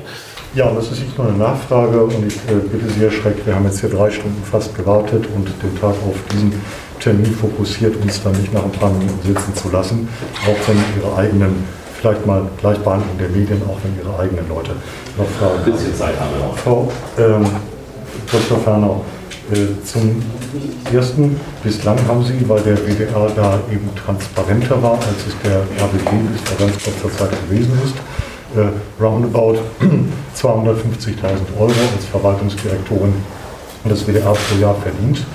Haben Sie eine Vorstellung davon oder sogar schon Gespräche geführt, äh, darüber, wie hoch Ihr Salär in diesem Jahr beim RWD sein wird? Wir haben uns über Eckpunkte verständigt.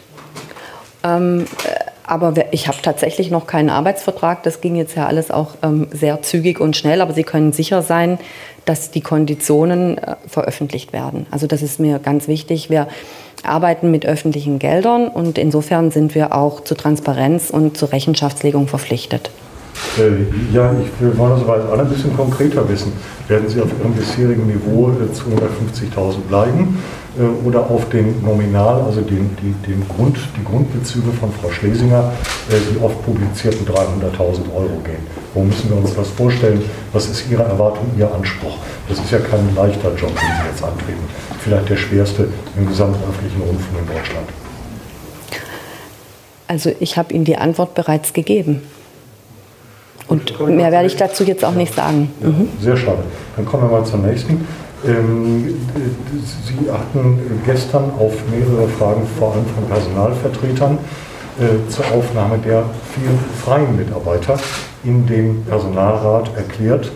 Äh, das sei für Sie gar keine große Frage. Beim WDR, Ihrem Sender jetzt seit einigen Jahren, sei das seit vielen Jahren so, auch wenn es Vor- und Nachteile habe, weil die Interessen hier von Fest und Freien nicht immer ganz gleich gelagert sind. Äh, ist das etwas, was Sie jetzt fest auf den Programm vielleicht sogar schon versprochen haben, freie, gleichberechtigt im Personalrat mit den Festen? Ich habe tatsächlich noch gar nichts versprochen, weil ich bis vor fünf Minuten noch gar nicht wusste, dass ich hier überhaupt irgendwas äh, zu sagen habe. Und ähm, was ich Ihnen aber sagen kann, ist, dass ähm, mir sehr bewusst ist, dass die freien Beschäftigten, also gerade aus der MeToo-Debatte, die wir auch beim WDR hatten, ähm, eine andere Verletzlichkeit haben, ähm, dadurch, dass sie eben freie Mitarbeiter sind. Und ähm, dass ich insofern die Belange der Freien ähm, genauso ernst nehme wie die Bela Belange der Festbeschäftigten. Beide tragen wesentlich dazu bei, unser Programm zu machen. Und ähm, wie jetzt genau im Einzelnen ähm, diese Belange ihr Gehör finden, das ist ja auch eine Sache des Gesetzgebers. Auch da bin ich nicht komplett frei. Also in Aussicht stellen konkret können Sie die, diese, diesen Akt noch nicht, die Freien in den Personalrat. Ich habe weder was versprochen, noch werde ich jetzt was versprechen. Okay, letzte Frage und vielleicht wichtigste dazu. Ähm, es gab aus ganz vielen Richtungen, vor allem aber aus äh, dem flächenmäßig größeren, einwohnermäßig etwas kleineren der beiden Länder dieser zwei Länderanstalt, die wiederholte Forderung, ja sogar die aus der Potsdamer Staatskanzlei geäußerte Erwartung, dass die nächste Intendantin eine ostdeutsche Biografie haben soll. War auch gestern nochmal Thema. War das heute auch nochmal Thema in der Diskussion? Und wie wollen Sie mit einer klassisch westdeutschen Biografie, äh, hörbar in Schwaben aufgewachsen, mit Stationen dann in Ulm, in Hamburg, in Köln, äh, wie, wie wollen Sie als Westdeutsche diese ja eigentlich mit, mit Ostberlin und Brandenburg mehrheitlich äh, äh, östliche Rezipienten, Zuschauer, Hörergemeinschaft ähm, einen führen, überzeugen.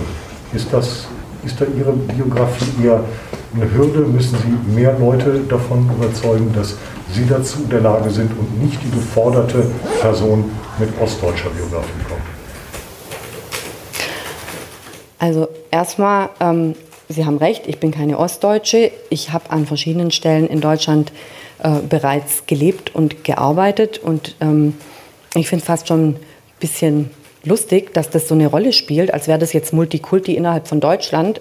Ähm, tatsächlich, ich, es kommt doch darauf an, was man kann und was man mitbringt an, an, Kompetenzen und an Fähigkeiten und an Engagement und nicht wirklich, wo man herkommt.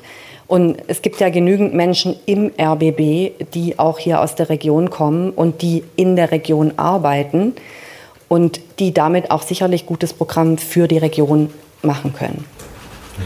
Dann Anna Ringle bitte. Ich habe noch zwei Fragen. Einmal, können Sie ein bisschen transparent machen, wie der Prozess äh, war, hin, äh, dass Sie jetzt Interimsintendantin sind? Wurden Sie angesprochen? Wann wurden Sie angesprochen? Wer hat Sie angesprochen? Zweite Frage, Sie sind jetzt Interimsintendantin und schauen natürlich jetzt erstmal, konzentrieren sich auf diese Zeit, aber könnten Sie sich perspektivisch vorstellen, auch Intendantin des RBB zu werden oder schließen Sie das aus? Also zunächst mal zu der ersten Frage. Mm, der Prozess äh, war sehr kurz. Ich bin tatsächlich angesprochen worden Ähm, das äh, kam, nein, nicht von Tomburo. Tomburo hat das ja hier gar nicht zu entscheiden. Also der ist ja gar nicht Teil des RBB. Ähm, äh, aus der Findungskommission heraus. Und ähm, die Findungskommission hat ja nun auch ein Mandat des Rundfunkrats, da ähm, geeignete Kandidaten zu sichten und auch vorzuschlagen. Und das haben sie auch getan. Ähm, zu der Frage, wie die Perspektive hier ist, kann ich nur sagen, ähm, für mich ist die Perspektive die nächsten zwölf Monate mit vollem Engagement und voller Kraft. Und danach, das sieht man danach. Und ich meine, der Rundfunkrat hat heute auch nur für die Interimsintendantenstelle ähm, die Besetzung entschieden. Was anderes steht im Moment nicht an. Also ich glaube, wir müssen uns jetzt wirklich auf das konzentrieren, was jetzt Not tut. Ja, vielen Dank, Frau Dr. Fernau. Dann noch eine letzte Frage von Michael Sorbier. Äh, ja, ich äh, muss jetzt noch mal bei. Äh, eine Frage. Ja, bei Michael Sauer. Ja, ganz schnell. Sie hatten gestern Abend gesagt, zu derselben Frage von Anna Ringler, DPA jetzt eben, äh, aber aus dem Rundfunkrat, ich kann mir vorstellen, dass ich mich danach als Intendantin bewerbe, wenn es gut läuft. Warum kommt Ihnen denn heute, äh, weniger als 24 Stunden später, diese doch recht klare Aussage nicht nochmal über die Lippen? Hat sich da Ihre Haltung geändert? Also tatsächlich ähm, scheinen Sie ja dabei gewesen zu sein. Wie gesagt, es war eine nicht öffentliche Sitzung, ähm, aus der ich auch niemals zitieren würde, weil ich mich nämlich an Verabredungen halte. Ähm, es ist doch klar, dass ich nach einem Jahr nicht in Rente gehe, sondern dass ich gucken werde im Laufe des Jahres, ähm, wenn das hier beim RBB äh, gewollt ist, vor allen Dingen vom Rundfunkrat, der entscheidet das nämlich, ähm, dann kann ich mir gegebenenfalls auch vorstellen, weiterzumachen. Das ist doch völlig absurd, dass ich das jetzt 100% kategorisch ausschließen soll. Aber es kann auch andere Alternativen äh, nach zwölf Monaten geben. Und ich habe Ihnen ja auch gesagt, ich bin beurlaubt beim WDR. Das heißt, ich kann auch jederzeit zum WDR zurückkehren. Und ähm, ja, das ist für mich auch wichtig und das, das freut mich auch, dass ähm, der WDR mir diese Möglichkeit einräumt. Ja. Gut, dann, so, dann jetzt, wir müssen jetzt wirklich, sorry. Ich wollte noch auf das Protokoll feststellen, ich war nicht dabei bei der Sitzung gestern, ich habe nur die Bilder Informant. Mein Journalist war Informant. Alles klar. Vielen Dank, liebe Kolleginnen und Kollegen. Das war's erstmal. Tschüss. Anschließend ging es ins Fernsehhaus zu Brandenburg aktuell, 19.39 Uhr im Studio Gerald Meyer. Katrin Fernau kennt von uns die wenigsten, aber man kann ja fragen, kann lesen und hören, was über sie berichtet wird, Herkunft, Bildung und vor allem welchen beruflichen Werdegang sie genommen hat. Unternehmensberatung und Führungsaufgaben in hohen Ämtern sowie Tarifauseinandersetzungen gehören dazu. Eine Torte für WDR-Verwaltungsdirektorin Katrin Fernau, überreicht von der Gewerkschaft Verdi. Es sind die Tarifverhandlungen 2019 beim WDR. Das Testbild auf der Torte eine Warnung, sparen Sie nicht an der falschen Stelle, sonst geht's bergab mit dem Programm. Die 49-Jährige hat sich einen Ruf als harte, aber verlässliche Verhandlerin erarbeitet. Beim WDR gilt die Unternehmensberaterin aus Baden-Württemberg als die rechte Hand von WDR-Intendant Tom Buro. Nun also Berlin und Brandenburg. Bis auf ihre Promovierung in Potsdam hat sie kaum einen Bezug in die Region. RBB-Verwaltungsratsvorsitzende Dorette König hält sie dennoch für die richtige, sagte sie heute Vormittag im Medienausschuss des Berliner Abgeordnetenhauses. Sie sei nicht die Statthalterin des WDR. Es gab durchaus von den Personalvertretungen auch äh, Kandidaten aus dem programmlichen Bereich. Ähm, das finde ich für die Zukunft durchaus auch sehr überlegenswert. Aber jetzt haben wir besondere Rahmenbedingungen, besondere Aufgaben, auch im Zusammenhang mit den anstehenden Themen. Äh, und ich bin davon überzeugt, dass die Kandidatin, die jetzt in Rede steht, dafür gutes Rüstzeug mitbringt. Zum Beispiel, um das geplante und viel zu teure RBB Medienhaus auf den Prüfstand zu stellen. Auch die aktuelle Geschäftsleitung wolle sie noch einmal hinterfragen, kündigte Fernau an. Erfahrung mit dem Thema hat sie in Münster beim WDR gesammelt. Den Neubau für das WDR Landesstudio speckte Fernau ab, heißt es beim Deutschen Journalistenverband, nachdem die Kosten ausuferten. Anders beim WDR Filmhaus in Köln. Hier legte sie kein Veto ein, als sich die Kosten verdreifachten und die KEF einschreiten musste. Dass nun einzig Fernau zur Wahl stand, das kritisierten die RBB-Freien Vertretung und der Redaktionsausschuss. Ja, und jetzt freuen wir uns bei Brandenburg aktuell, dass wir die neue Interimsintendantin zu Gast haben. Guten Abend. Guten Abend. Frau Dr. Fernau, wie sind Sie zunächst damit umgegangen, dass es im ersten Wahlgang vergleichsweise wenig Stimmen gab? Tatsächlich stand ich ja vor der Tür und habe mir gedacht, der Rundfunkrat wird wissen, was er tut. Der RBB ist in der Krise. Ich habe angeboten, mich hier zu engagieren und den RBB aus der Krise herauszuführen. Und es liegt in der Hand des Rundfunkrats zu entscheiden. Ich hätte mit beiden Entscheidungen leben können, freue mich aber, dass es im zweiten Wahlgang dann ein ganz klares Signal gab. Mhm. Auf wen werden Sie sich denn jetzt bei dieser Sanierungsarbeit, um Herrn Pienkini noch mal mhm. zu äh, zitieren, stützen können? Die Geschäftsleitung äh, ist sozusagen nicht in der Position, dass sie das größte Vertrauen genießt. Der Rundfunkrat genießt nicht das größte Vertrauen nach dem, was passiert ist, nicht der Verwaltungsrat. Ist das jetzt sozusagen eine Sanierung von oben, von unten oder von beiden Seiten? Wie gehen Sie da vor als Unternehmensberaterin? Die Krise ist, denke ich, so gravierend, in der der RBB sich befindet, dass alle ihren Beitrag leisten müssen, um aus der Krise rauszukommen. Jeder in der Belegschaft, also ich glaube, das ist auch die erste Aufgabe, den Beschäftigten zu zeigen, dass es jetzt auch in ihrer Hand liegt und dass jeder auch einen Beitrag leisten kann, dass wir aus der Krise rauskommen. Ähm, die Gremien, die auch äh, in gewisser Weise äh, dysfunktional sind. Also beispielsweise ist ja offensichtlich aus einer vertraulichen Sitzung gestern heraus alles durchgestochen worden an die Presse. Das zeigt mir, dass es da auch äh, Schwierigkeiten gibt. Ähm, und dann sicherlich ist es auch so, dass es ähm, notwendig ist, die Glaubwürdigkeit der Geschäftsleitung wiederherzustellen und da ein Team zusammenzubauen, ähm, mit äh, verteilten Kompetenzen, was dann auch in der Lage ist, die Aufgaben, die vor uns liegen, anzupacken. Da Sie es gerade ansprechen, die Glaubwürdigkeit der Geschäftsleitung herzustellen, glauben Sie, dass das nach diesen schweren Vorwürfen, zumindest gegen die Intendantin, so möglich ist? Oder stellen Sie sich unter Umständen ein neues Team zusammen? Da würde ich Sie wirklich um Verständnis bitten. Ich muss mir die Sache erst mal von innen angucken. Alles, was ich weiß über den RBB, weiß ich aus der Presse, äh, genau ähm, mhm. wie, wie, die Bürger auch. Und ähm, ich muss einfach erst mal mit den Menschen sprechen und Kontakt zur Organisation aufnehmen. Das werde ich morgen in der Belegschaftsversammlung auch gleich tun. Und dann werde ich mir ein Team zusammenstellen, auf das ich bauen kann. Mhm.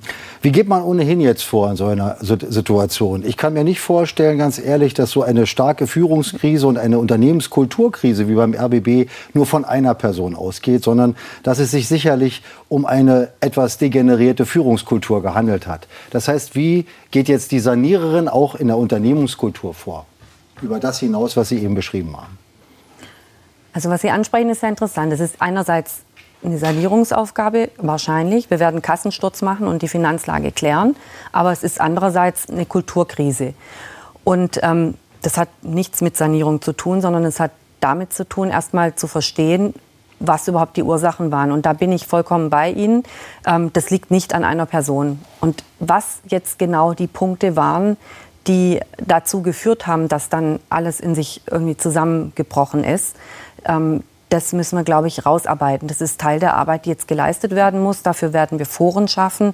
Und ich werde den Beschäftigten sehr genau zuhören, um zu verstehen, wo eigentlich der Schuh drückt.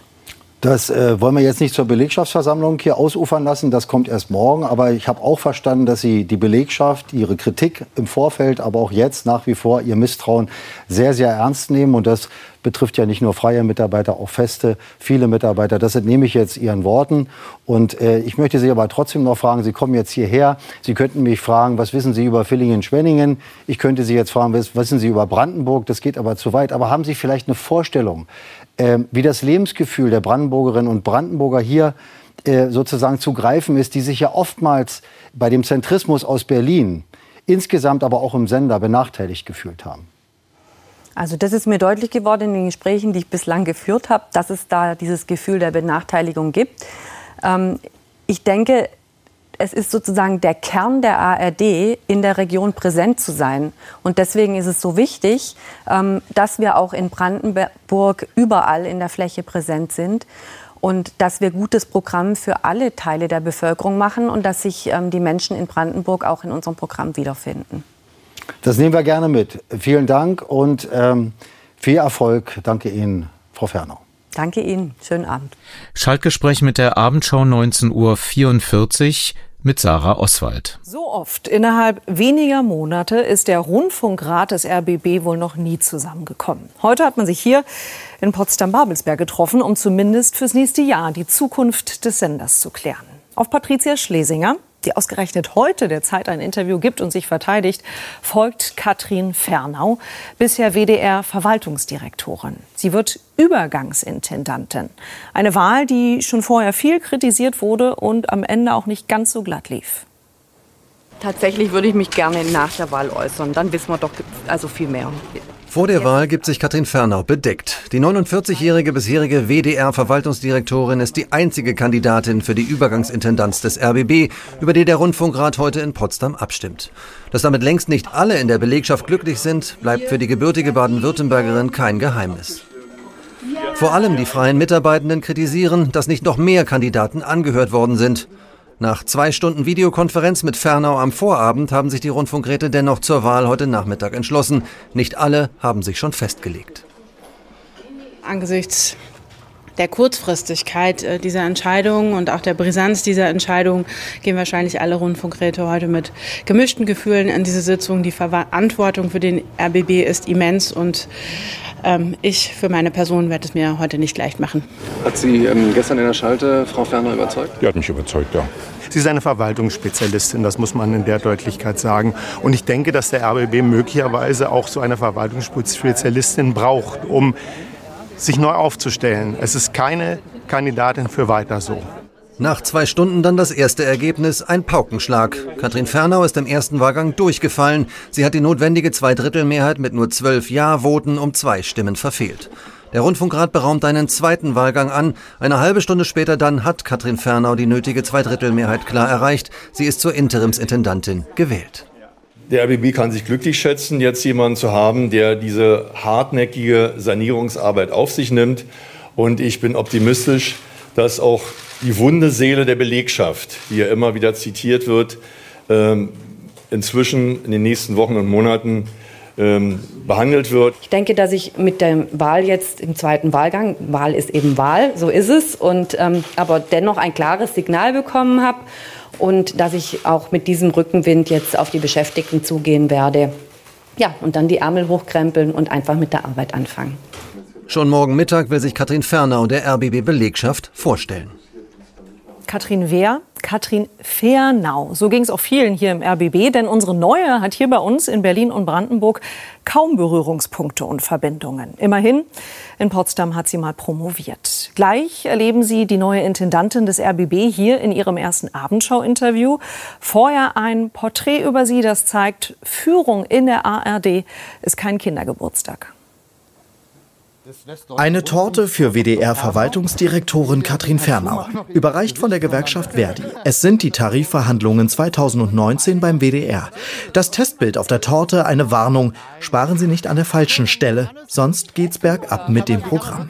Die 49-Jährige hat sich einen Ruf als harte, aber verlässliche Verhandlerin erarbeitet.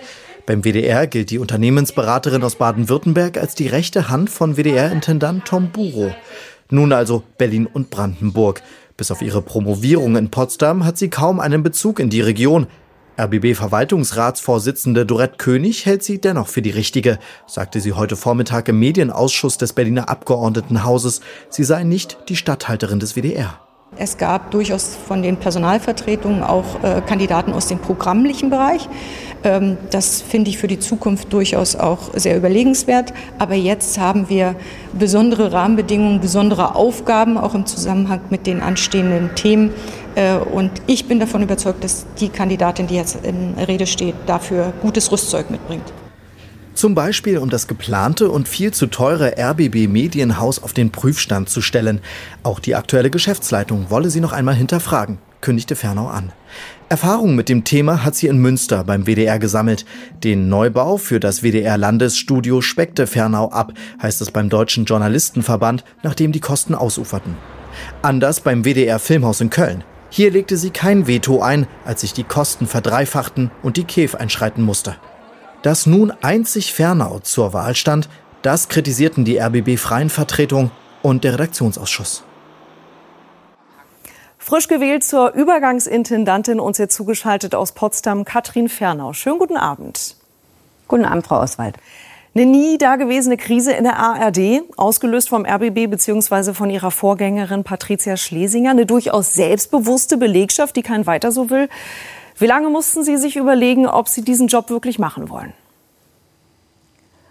Als ich gefragt wurde, musste ich nicht mehr so sehr lange überlegen, weil ich dachte, ich bringe die erforderlichen Kompetenzen mit und ähm, ich kann mich hier einbringen. Und wenn ich die Rückendeckung des Rundfunkrats habe, die ich jetzt heute bekommen habe, ähm, werde ich im nächsten Schritt gucken, dass ich auch die Rückendeckung der Belegschaft bekomme. Und dann werden wir das hinkriegen, den RBB aus der Krise zu führen. Die Rückendeckung des Rundfunkrats gab es ja nicht gleich im ersten Wahlgang, sondern erst im zweiten Wahlgang. Und schon vor ihrer Wahl heute gab es auch viel Kritik, zum Beispiel an der fehlenden Auswahl, die es heute gab, aber auch an ihrem Hintergrund. Denn bisher waren Sie ja WDR-Verwaltungsdirektorin, sprich die rechte Hand von Tom Buro. Es gibt eben auch kritische Stimmen, die sagen, jetzt will der WDR hier im RBB erstmal aufräumen. Was sagen Sie den Kritikern? Ich denke, es ist ein Anliegen der gesamten ARD, dass der RBB zur Ruhe kommt und ähm, der ARD-Vorsitzende hat immer gesagt, ähm, wenn die ARD einen Beitrag leisten kann und darum gefragt wird, dann würde sie den auch leisten. Aber meine Berufung jetzt hat damit überhaupt nichts zu tun.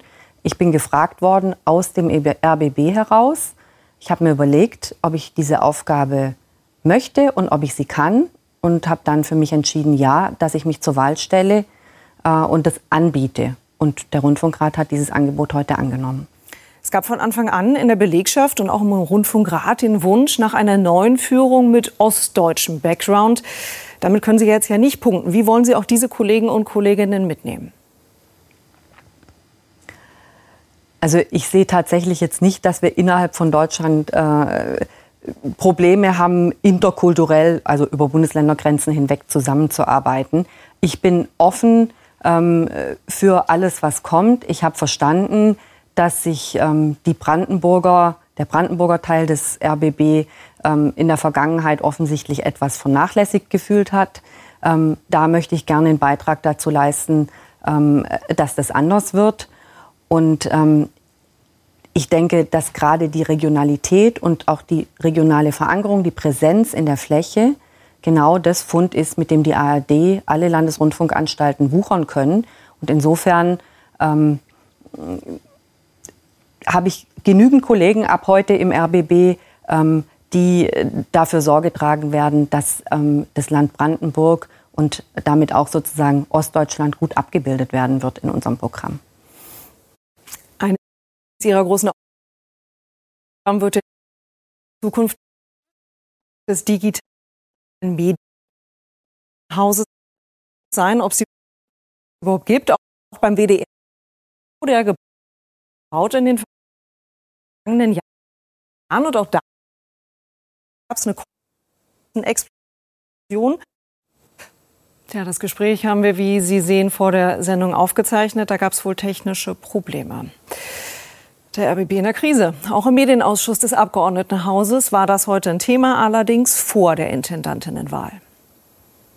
Es herrscht fraktionsübergreifender Klärungsbedarf in der Angelegenheit um die Krise im RBB. Wie soll es weitergehen und welche Konsequenzen hat die Affäre für den Sender? Licht ins Dunkel sollten die Spitzen des Senders bringen, unter anderem der am Vormittag noch amtierende Intendant Jan Schulte-Kellinghaus sowie die RBB-Verwaltungsratsvorsitzende Dorette König. Bei einigen Projekten hat man bereits die Reißleine gezogen. Die Planungen zum digitalen Medienhaus wurden ausgesetzt und Prämienzahlungen für Führungskräfte sind Geschichte. Eine der Forderungen heute, die Geschäftsleitung muss stärker kontrolliert werden. Es muss natürlich auch ganz klar sein, dass Compliance künftig auch für die Intendantin, für den Intendanten gilt, dass da ein Vier-Augen-Prinzip eingeführt wird. Das hat ja hier wohl heftigst gefehlt. Dass der RBB zügig aus einem Führungsvakuum herauskommt, wünschten sich heute aber alle Ausschussmitglieder.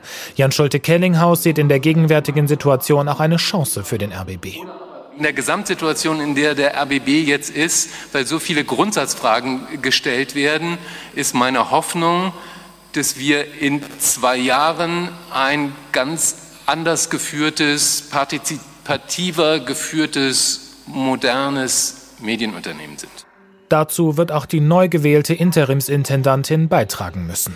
22 Uhr sendete das RBB dieses RBB 24 Spezial mit Volker Wiebrecht im Gespräch mit Dr. Katrin Fernau. Einen schönen guten Abend. Habemus eine neue Chefin. Der RBB Rundfunkrat hat heute Abend im zweiten Wahlgang mit einer Mehrheit von 16 zu 20 Stimmen die bisherige Verwaltungsdirektorin des WDR, Katrin Fernau, zur neuen Interimsintendantin gewählt. Schönen guten Abend, Frau Fernau. Guten Abend. Wie haben Sie das erlebt? War das ein Fehlstart im zweiten oder war das ein normaler Tag, Business as usual? So ist es halt in den Gremien. Also ich hätte mir natürlich gewünscht, dass es direkt im ersten Wahlgang klappt.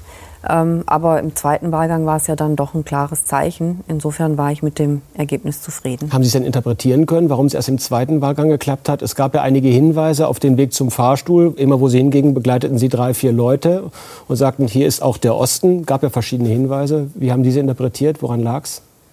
Ich weiß gar nicht, ob es so viel mit mir als Kandidatin zu tun hatte. Nach meinem Eindruck ging es vor allen Dingen auch um das Verfahren, was in Frage gestellt wurde. Ich glaube, einige hatten sich gewünscht, dass sie mehrere Kandidaten zur Auswahl bekommen. Aber jetzt muss man ja ganz klar sagen, das ist keine gewöhnliche Intendantenwahl, wo mehrere Kandidaten auch gegeneinander antreten, sondern der RBB ist in einer Krise. Und ähm, es wird eine Interimsintendantin gesucht, jetzt für die nächsten zwölf Monate oder wurde gesucht. Ähm, und äh, da gab es jetzt keine große Auswahl, muss man jetzt auch sagen. Mhm, das muss man so sagen mit einer Kandidatin. Was kann die denn, was die anderen nicht konnten und nicht mal wagten? Vielleicht können Sie uns mal ganz kurz in Ihr Portfolio gucken lassen. Also welche anderen Kandidaten da in Frage kamen, weiß ich nicht. Aber was ich mitbringe, ist, denke ich, genau das, was der RBB jetzt braucht. Ähm, ich habe Managementerfahrung und ich bin immer dann in Organisationen reingekommen, wenn, was, wenn es was aufzuräumen gab und gleichzeitig eben auch strategische Neuausrichtung der Organisation voranzutreiben mhm. galt.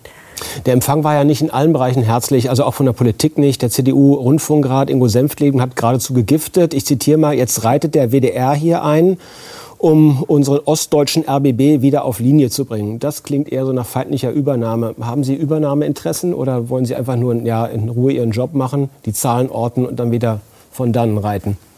Also ich finde es ein bisschen übertrieben, bei einer Person, die jetzt zufälligerweise vom WDR kommt, davon zu sprechen, dass der WDR anreitet. Ähm, ich mache jetzt die nächsten zwölf Monate hier ähm, meine Aufgabe und ähm, werde mich da mit vollem Engagement einbringen. Und ich glaube, es kommt wirklich darauf an, was man einbringen kann, was man mitbringt, was man kann und nicht, wo man herkommt. Mhm. Ihr Chef in Köln, Tom Buch, hat gesagt, er vertraue der RBB-Führung nicht mehr. Bekanntes Diktum, da gab es hier kurzes Luftanhalten. Warum macht er das jetzt gerade? Warum fällt er den ARD-Kollegen in den Rücken? Ähm, er forderte Neubeginn, und zwar ohne das bisher amtierende Führungsteam. Heißt das automatisch, dass das auch der erste Tag vom, sag mal, Ableben derer in den Führungsetagen sind, in ihrer Funktion? Oder gucken Sie sich jeden Einzelnen an und sagen, das entscheide dann doch ich und nicht wie Tom Buro aus der Ferne. Also ich glaube auch nicht, dass Herr Buro das so gemeint hat, dass er das entscheidet, sondern dass ähm, es waren ja alle Intendanten der ARD, die gesagt haben, dass sie nicht mehr den Glauben daran haben, dass da Aufklärung passiert. Und das konnte ich auch verstehen. Äh, es ging wahrscheinlich den RBB-Mitarbeitern ähnlich ähm, wie allen anderen in der ARD, dass eben die ähm, Fakten scheibchenweise ans Licht kamen. Und ähm, das war schwierig. Und deswegen äh, war da keine Glaubwürdigkeit mehr da, dass wirklich jetzt so schnell wie möglich für Transparenz gesorgt wird. Mhm. Und ich werde mir erstmal angucken, wie die Situation jetzt tatsächlich ist. Ich kenne sie ja bislang auch nur von außen und aus der Presse. Und dann werde ich mir ein Führungsteam zusammenstellen, mit dem ich denke, dass ich die Aufgaben, die hier anliegen, bewältigen kann. Mhm. Also dieses Haus, Sie haben es selber gesagt, ähm, ist Ursache und quasi Epizentrum einer der größten Krisen in der ARD. Äh, was muss hier schnell geschehen, äh, gerade auch im Interesse der ARD? Sie sagen Transparenz, Vertrauen ist ein Wort, das sicherlich auch gleich noch eine Rolle spielen wird. Aber was ist das eigentliche Problem hier im Haus? Das kann ich bislang ja auch nur von außen beurteilen. Ähm, was mein Eindruck ist, ist, dass es ähm, ein Abheben der Führungsriege von der Belegschaft gegeben haben muss. Ähm, und dass es eben auch nicht nur eine Person war, also die vorherige Intendantin, sondern dass es schon eine größere Kluft hier gegeben hat und dass es einfach gebrodelt hat. Und dass deswegen auch kein Rückhalt da war und all diese Dinge dann ja praktisch nach außen getragen wurden, anstatt sie intern zu klären. Mhm. Kennen Sie das aus anderen Kontexten, dass mehr oder weniger die Führungsriege abhebt und die Bodenhaftung verliert, wenn ich Sie jetzt so richtig verstanden habe? Ähm, also zum einen kenne ich es natürlich aus äh, der Beobachtung. Vom also, Hörensagen? Äh, äh, nein, nicht vom Hörensagen, aber wir haben ja alle ähm, äh, verschiedene Fälle im Kopf, wo das offensichtlich passiert ist. Ähm, ich möchte jetzt hier keine Vergleiche ziehen, deswegen spare ich mir jetzt die Nennung von Unternehmen. Ja, aber ich habe sie vor mir. Okay, sch ähm, schade, dass Sie uns daran teilhaben lassen. Ähm, und ich würde auch sagen, dass ich ähnliche Erfahrungen auch schon gemacht habe.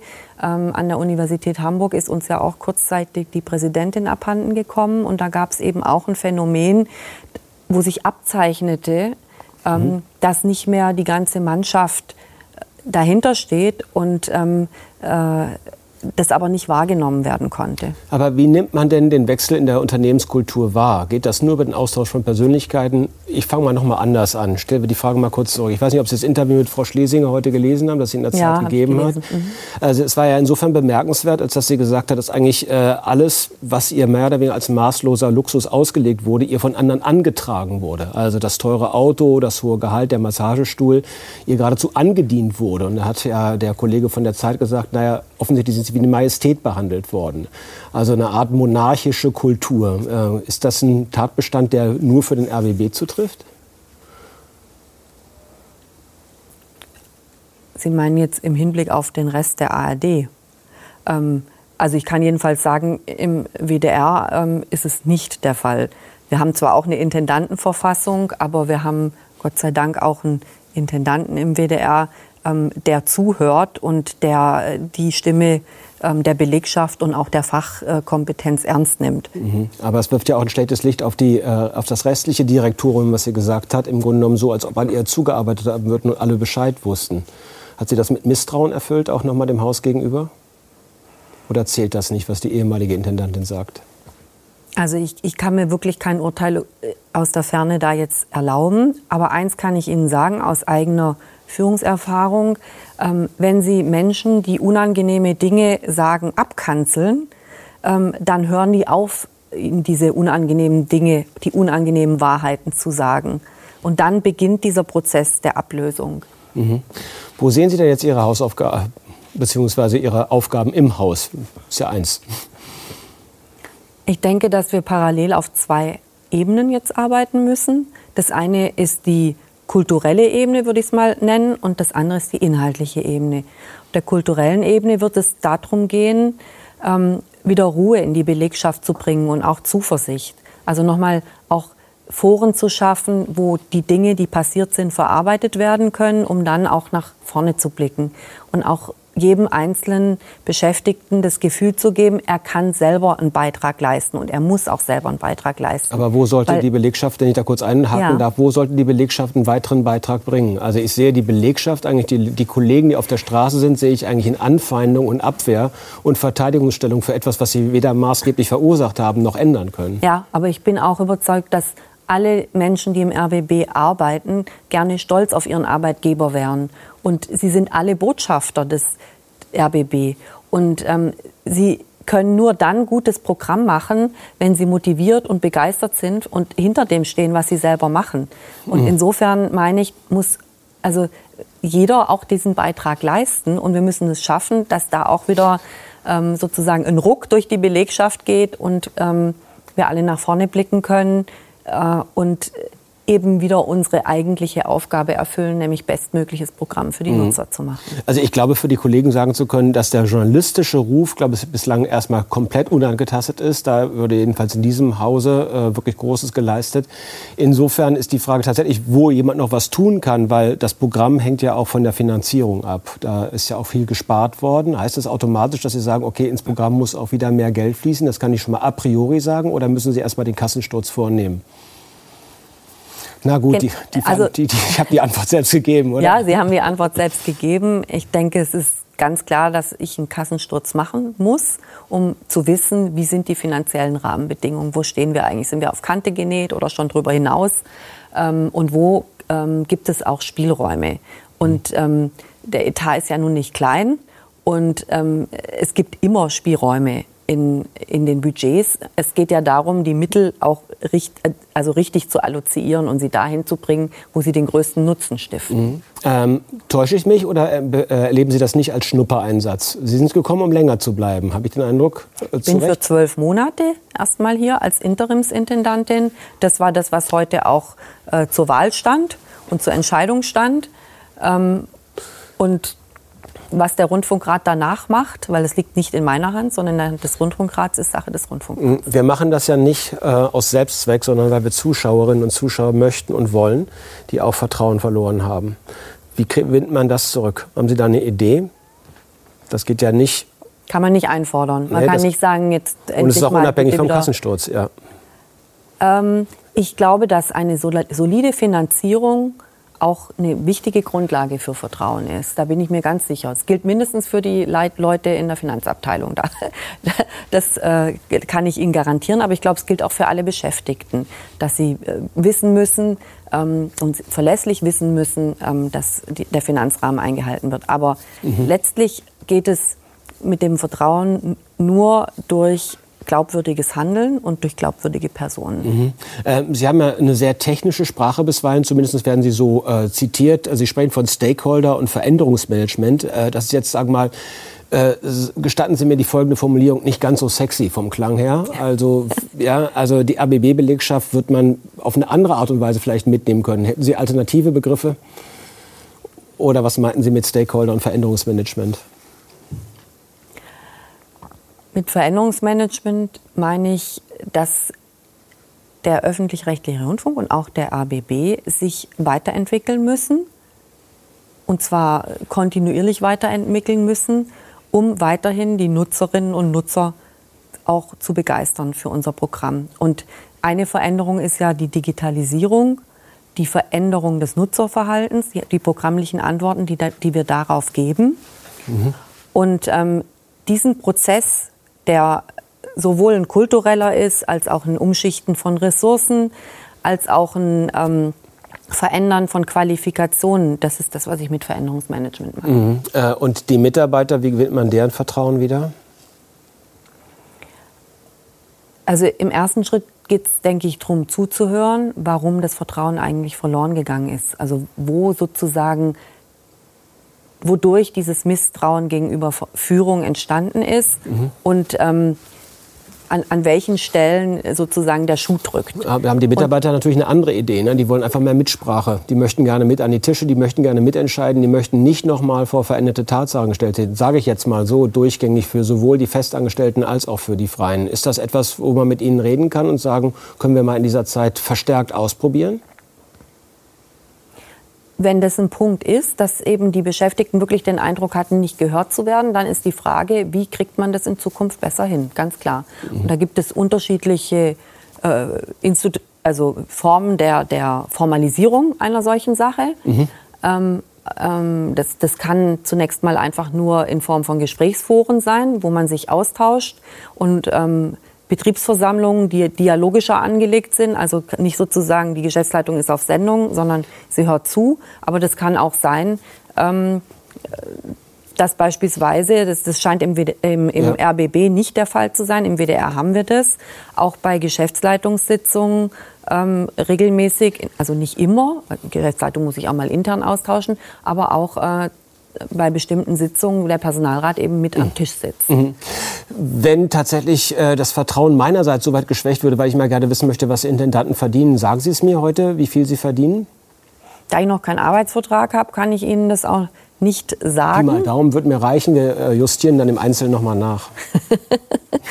Also da können Sie auf jeden Fall sicher sein, dass das alles sehr transparent ähm, gemacht wird, weil ich denke, wir gehen mit öffentlichen Geldern um. Und insofern sind wir auch Rechenschaft schuldig über das, was wir damit machen. Also wenn Sie wissen, wie viel Sie verdienen, äh, verdienen wir es, dass wir davon erfahren. Absolut. Da freuen wir uns und dann gucken wir an, wie Sie arbeiten, wie wir alle zusammenarbeiten. Ich danke Ihnen ganz herzlich, dass Sie Rede und Antwort gestanden haben und ich glaube, ich wünsche Ihnen einfach mal im Namen aller hier an der Sendung beteiligten Glück. Ist ja auch unser Haus. Insofern danke. Danke Ihnen. Schönen Abend. Danke, Frau Fernau. Danke an Sie, liebe Zuschauerinnen und Zuschauer, für Ihr Interesse und bleiben Sie uns bitte gewogen. Tschüss.